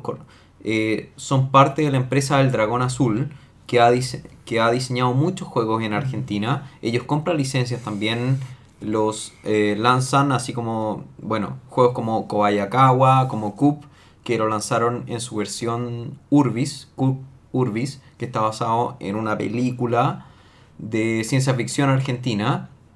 Tienen muchos otros juegos y ellos tienen un blog y tienen un podcast también que se llama Geek Out, pero yo en este momento quisiera recomendar la parte de Geek Out que se llama, bueno, Corchete SIC Sierra Corchete, donde le hacen entrevistas, pequeñas entrevistas a distintos diseñadores. Tenemos Antoine Bausá, Martin Wallace, Bruno Catala, eh, bueno, Matt Leacock, eh, Unos iniciados, Bacarino, Reiner Nisia. Maravilloso. O sea, son, son entrevistas muy pequeñas. Son Buen entrevistas muy pequeñas de, no sé, uno se demorará 5 o 10 minutos en leerlas. ¿En Sin inglés? embargo, no, en español, en español. Sí, démosles tribuna a estos diseñadores Sí. emergentes. para que Claro, crezcan. estos pequeños, estos Ah. pequeños diseñadores que nadie conoce. Sin embargo, vamos a dejar el link con los enlaces filtrados para que puedan leer. Hasta ahora llevan 8 entrevistas. Y bueno, yo encuentro que de toda esta gente es imposible no aprender algo. Lean lo que lean, van a aprender algo. Así que por favor revísenlo. Además revisen Geek Out, revisen. Además ellos tienen un podcast muy muy entretenido. Eh, lamentablemente no han subido podcast hace un tiempo, pero yo creo que es por el verano. Así que verano en Latinoamérica. Así que síganlos. Eh, Me gustó. José. Ah, Está bueno. Eh, bueno, mi recomendación va más que nada para los autores que están buscando fabricar su prototipo, que es lo más difícil de crear un juego de mesa. Wow. O sea, tener un prototipo decente que mostrar a tus amigos, que testearlo, que, que mostrarlo finalmente. O sea, un Sí, prototipo... a los amigos no importa, las empresas. Vamos No, con claro. las empresas. No, y un prototipo, un prototipo cuando uno lo muestra tiene que tener ya una un terminado que sea atractivo, no puedes mostrar una hoja en blanco porque ya eso te espanta de primera a, la- a los jugadores que les puede llegar a gustar tu juego. Eh, existen, por lo menos en Chile, existen eh, algunas disculpa, algunas instancias donde uno puede ir a talleres a fabricar su prototipo. Aquí en Santiago Chile en particular existe una iniciativa muy buena que crea el Santiago Makerspace, que es un espacio un poco comunitario de, de- para poder crear prototipos de varias cosas, tecnológicas y todo. Están empezando a abrirse mucho con los juegos de mesa. Eh, de hecho, nosotros particularmente con Fractal nos ganamos una beca que ellos entregan becas para, pa- para gente que quiere dar todas sus máquinas, impresoras 3D, CNC, etcétera, para hacer prototipos y todo. Eh, yo los eh, invito a que visiten eh, estos tipos de espacios que yo sé que en cada país existen. Aquí en Chile, en particular, Santiago Makerspace da becas gratuitas a, a- gente que quiere desarrollar prototipos de cualquier cosa, pero los juegos de mesa es especialmente muy útil porque están con todas las máquinas que pueden desarrollar las, las fichas de madera o... O sea, y, y no solo eso, el, el espacio es muy bueno porque hay mucha gente eh, conocedora de distintas áreas, eh, de- desde, no sé, hay publicistas hasta diseñadores, lo que sea, que están dispuestos a probar los juegos, a criticar los juegos, a ayudarte a construirlos. eh, a darte eh, facilidades técnicas. De repente nosotros tuvimos cuando estábamos fabricando el juego nuevo de Fractal, completo en el Templo de los Velos. Ya lo van a poder jugar algún día. Eh, Estoy ellos, sí, ellos mismos nos daban tips para poder crear la ficha o para poder crear en qué material, en qué máquina. O sea, son espacios que son muy... eh, de coworking. de coworking, claro, que son muy útiles al momento, sobre todo para los juegos de mesa, creo que son muy útiles. O sea, por, lo- por los juegos de mesa con el tema de la creación de la ficha, los tableros, ahí puedes llegar a, a grandes puntos. Eh, y bueno, no sé, Coque, ¿cuál es tu recomendación de la semana? Eh, mi recomendación es una recomendación ñoña, que es un libro, se llama Los Juegos y los Hombres, eh, La Máscara y el Vértigo, de Roger Calois. Es un libro que desde la antropología estudia el juego y creo que es muy bueno e introductorio para cualquier persona que quiera eh, empezar a estudiar de forma un poquito más académica el juego. Ver sus clasificaciones hasta, por ejemplo, ver cuál es la relación entre los juegos y las culturas. Claro. Cómo los juegos participan en la construcción de cultura y las culturas en construcción de juegos. ¿Pero lo revisa en términos históricos? Sí, Eh, no sé si que han escuchado hablar de Wisinga, eh, que habla del Homo Ludens. Sí, Homo Ludens. Bueno, eh, eh, Calvá es una persona que como que, eh, perdón si es que me equivoco, pero que sigue un poco esa línea y la consolida y le da un, eh, marco teórico. un marco teórico Mm. bien especial y un sustento bastante fuerte y bueno, también se agarra un poco de otros autores para estudiar también el juego de los animales, por ejemplo. Oye, ¿ese libro está editado en español? Está editado en, en español. eh, yo, por ejemplo, eh, porque no lo he encontrado a la venta, creo que en Buscalibro o algo así uno lo puede traer. Pero yo con certeza sé que está en el. eh, en Chile está en el Pedagógico, en la Universidad Metropolitana de Ciencias de la Educación, la UNCE, y yo ahí lo conseguí, lo fotocopié en la- eh, eh, afuera de la U por do- 2.500 pesos, por 5 ¿Y dólares. sería posible conseguirlo afuera, tú crees también? Sí, o sea, es un, es un título bastante importante a nivel mundial, o sea... No es que estemos apoyando la piratería, pero por torrent uno lo puede descargar. Sí, o sea, de hecho, al menos en Chile, al menos en Chile, eh, cuando tú estás estudiando eh, por motivo académico, tú puedes eh, fotocopiar sin ningún problema un texto mientras no esté fotocopiado por completo. Por lo tanto, fotocopias primero la primera mitad y de- luego cuando la termine la segunda mitad. Consejo- consejos para piratería. No, O y, sea, ojo, es que no está accesible en ni una librería. eh, y ojo, que este texto habla mucho de la importancia de los juegos al momento de la construcción de identidad de los diferentes pueblos. Por ejemplo, en- eh, bueno, todos sabemos, los juegos conforman identidad, son transmitor, eh, un transmisor perdón, de, de cultura. Eh, un, un juego perfectamente te habla del momento en que fue creado, Sí, de- bueno del contexto. Entonces es darle la vuelta, o sea, es como el juego no es solamente un, un elemento de ocio, sino que también es un elemento de, de artístico, un elemento de, de construcción de identidad que aquí en este libro te lo plantea. claro, como dice Calvá en, en uno de sus capítulos, que finalmente uno, tomando un eh, los juegos que, que se juegan comúnmente en una cultura, uno puede hacer un profundo diagnóstico de ella. Claro. Qué bueno. Es como lo si que se quiera dice- volver un poco más letrado con respecto al mundo de los juegos. Es un buen punto de partida. Es como lo que se dice de los euros que nacen en un contexto en que Alemania venía del holocausto y querían eliminar el conflicto y qué mejor que hacer juegos de baja interacción y de bajo conflicto directo. Y con lo mismo que, lo- que los Ameritrash vinieron de un, con- A de un contexto eso, eh. de conflicto en el cual lo único que importaba era dominar al otro y Apretar no te botón. importaba si tiras dados, no importa, pero ¿no? Y, y- manéjalo, manéjalo. Y todos los euros. Y, y- y- y se pueden hacer lecturas bastante profundas. Por ejemplo, actualmente están pegando los juegos de autor, porque vivimos en una sociedad individualista.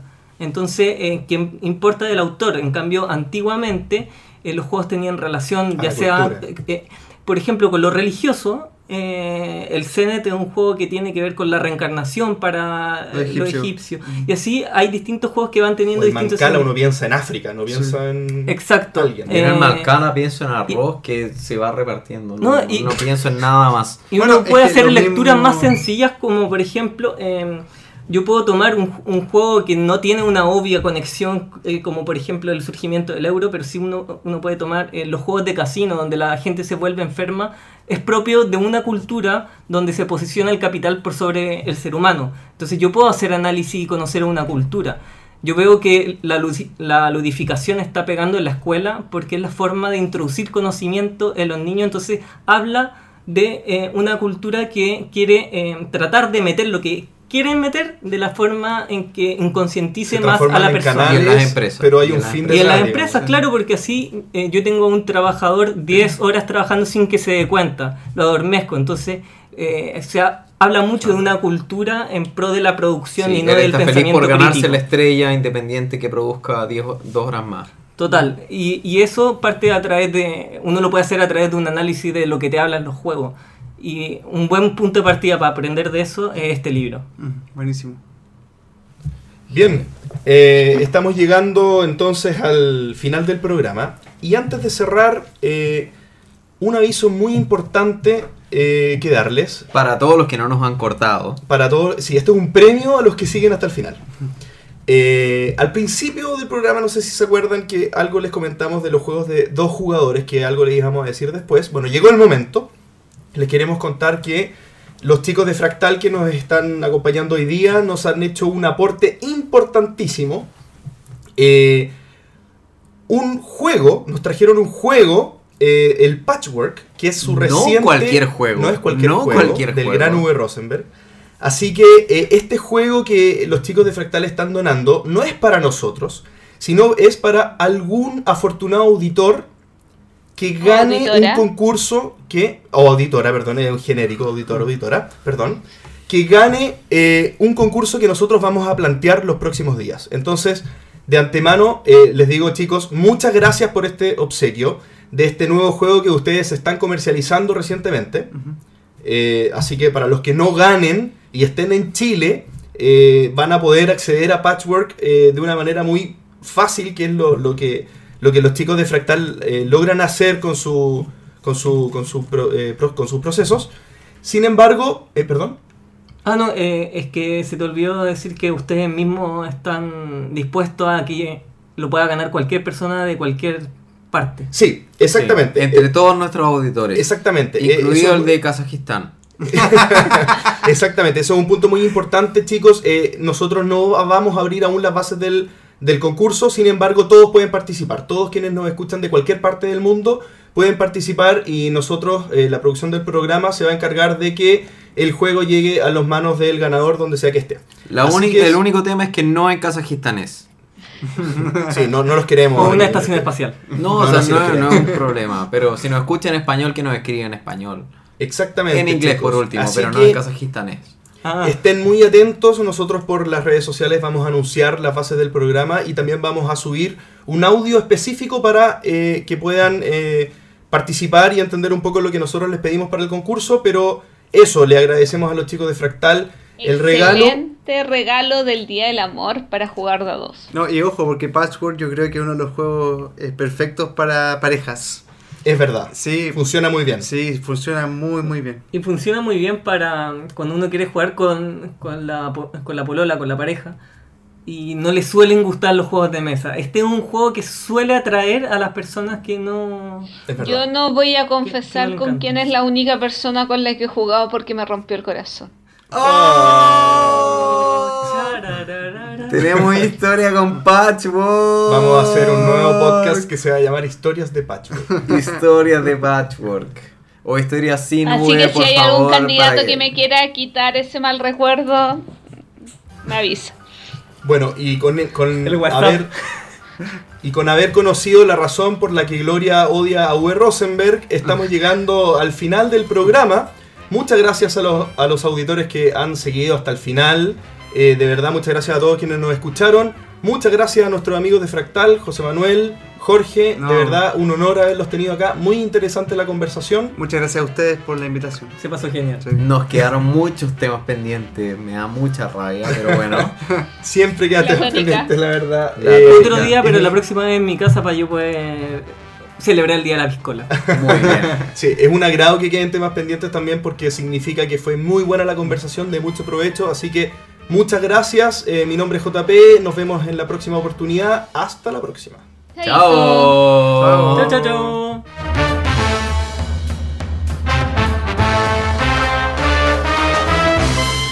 Gracias por escuchar El Entreturno. Y recuerden, Matías Juárez no ha muerto, está más vivo que Uwe Rosenberg.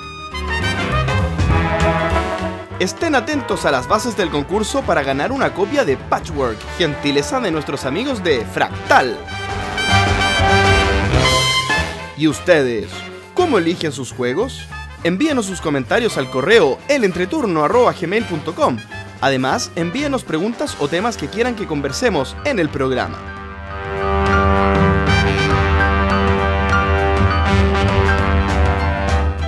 Gracias de nuevo y hasta la próxima.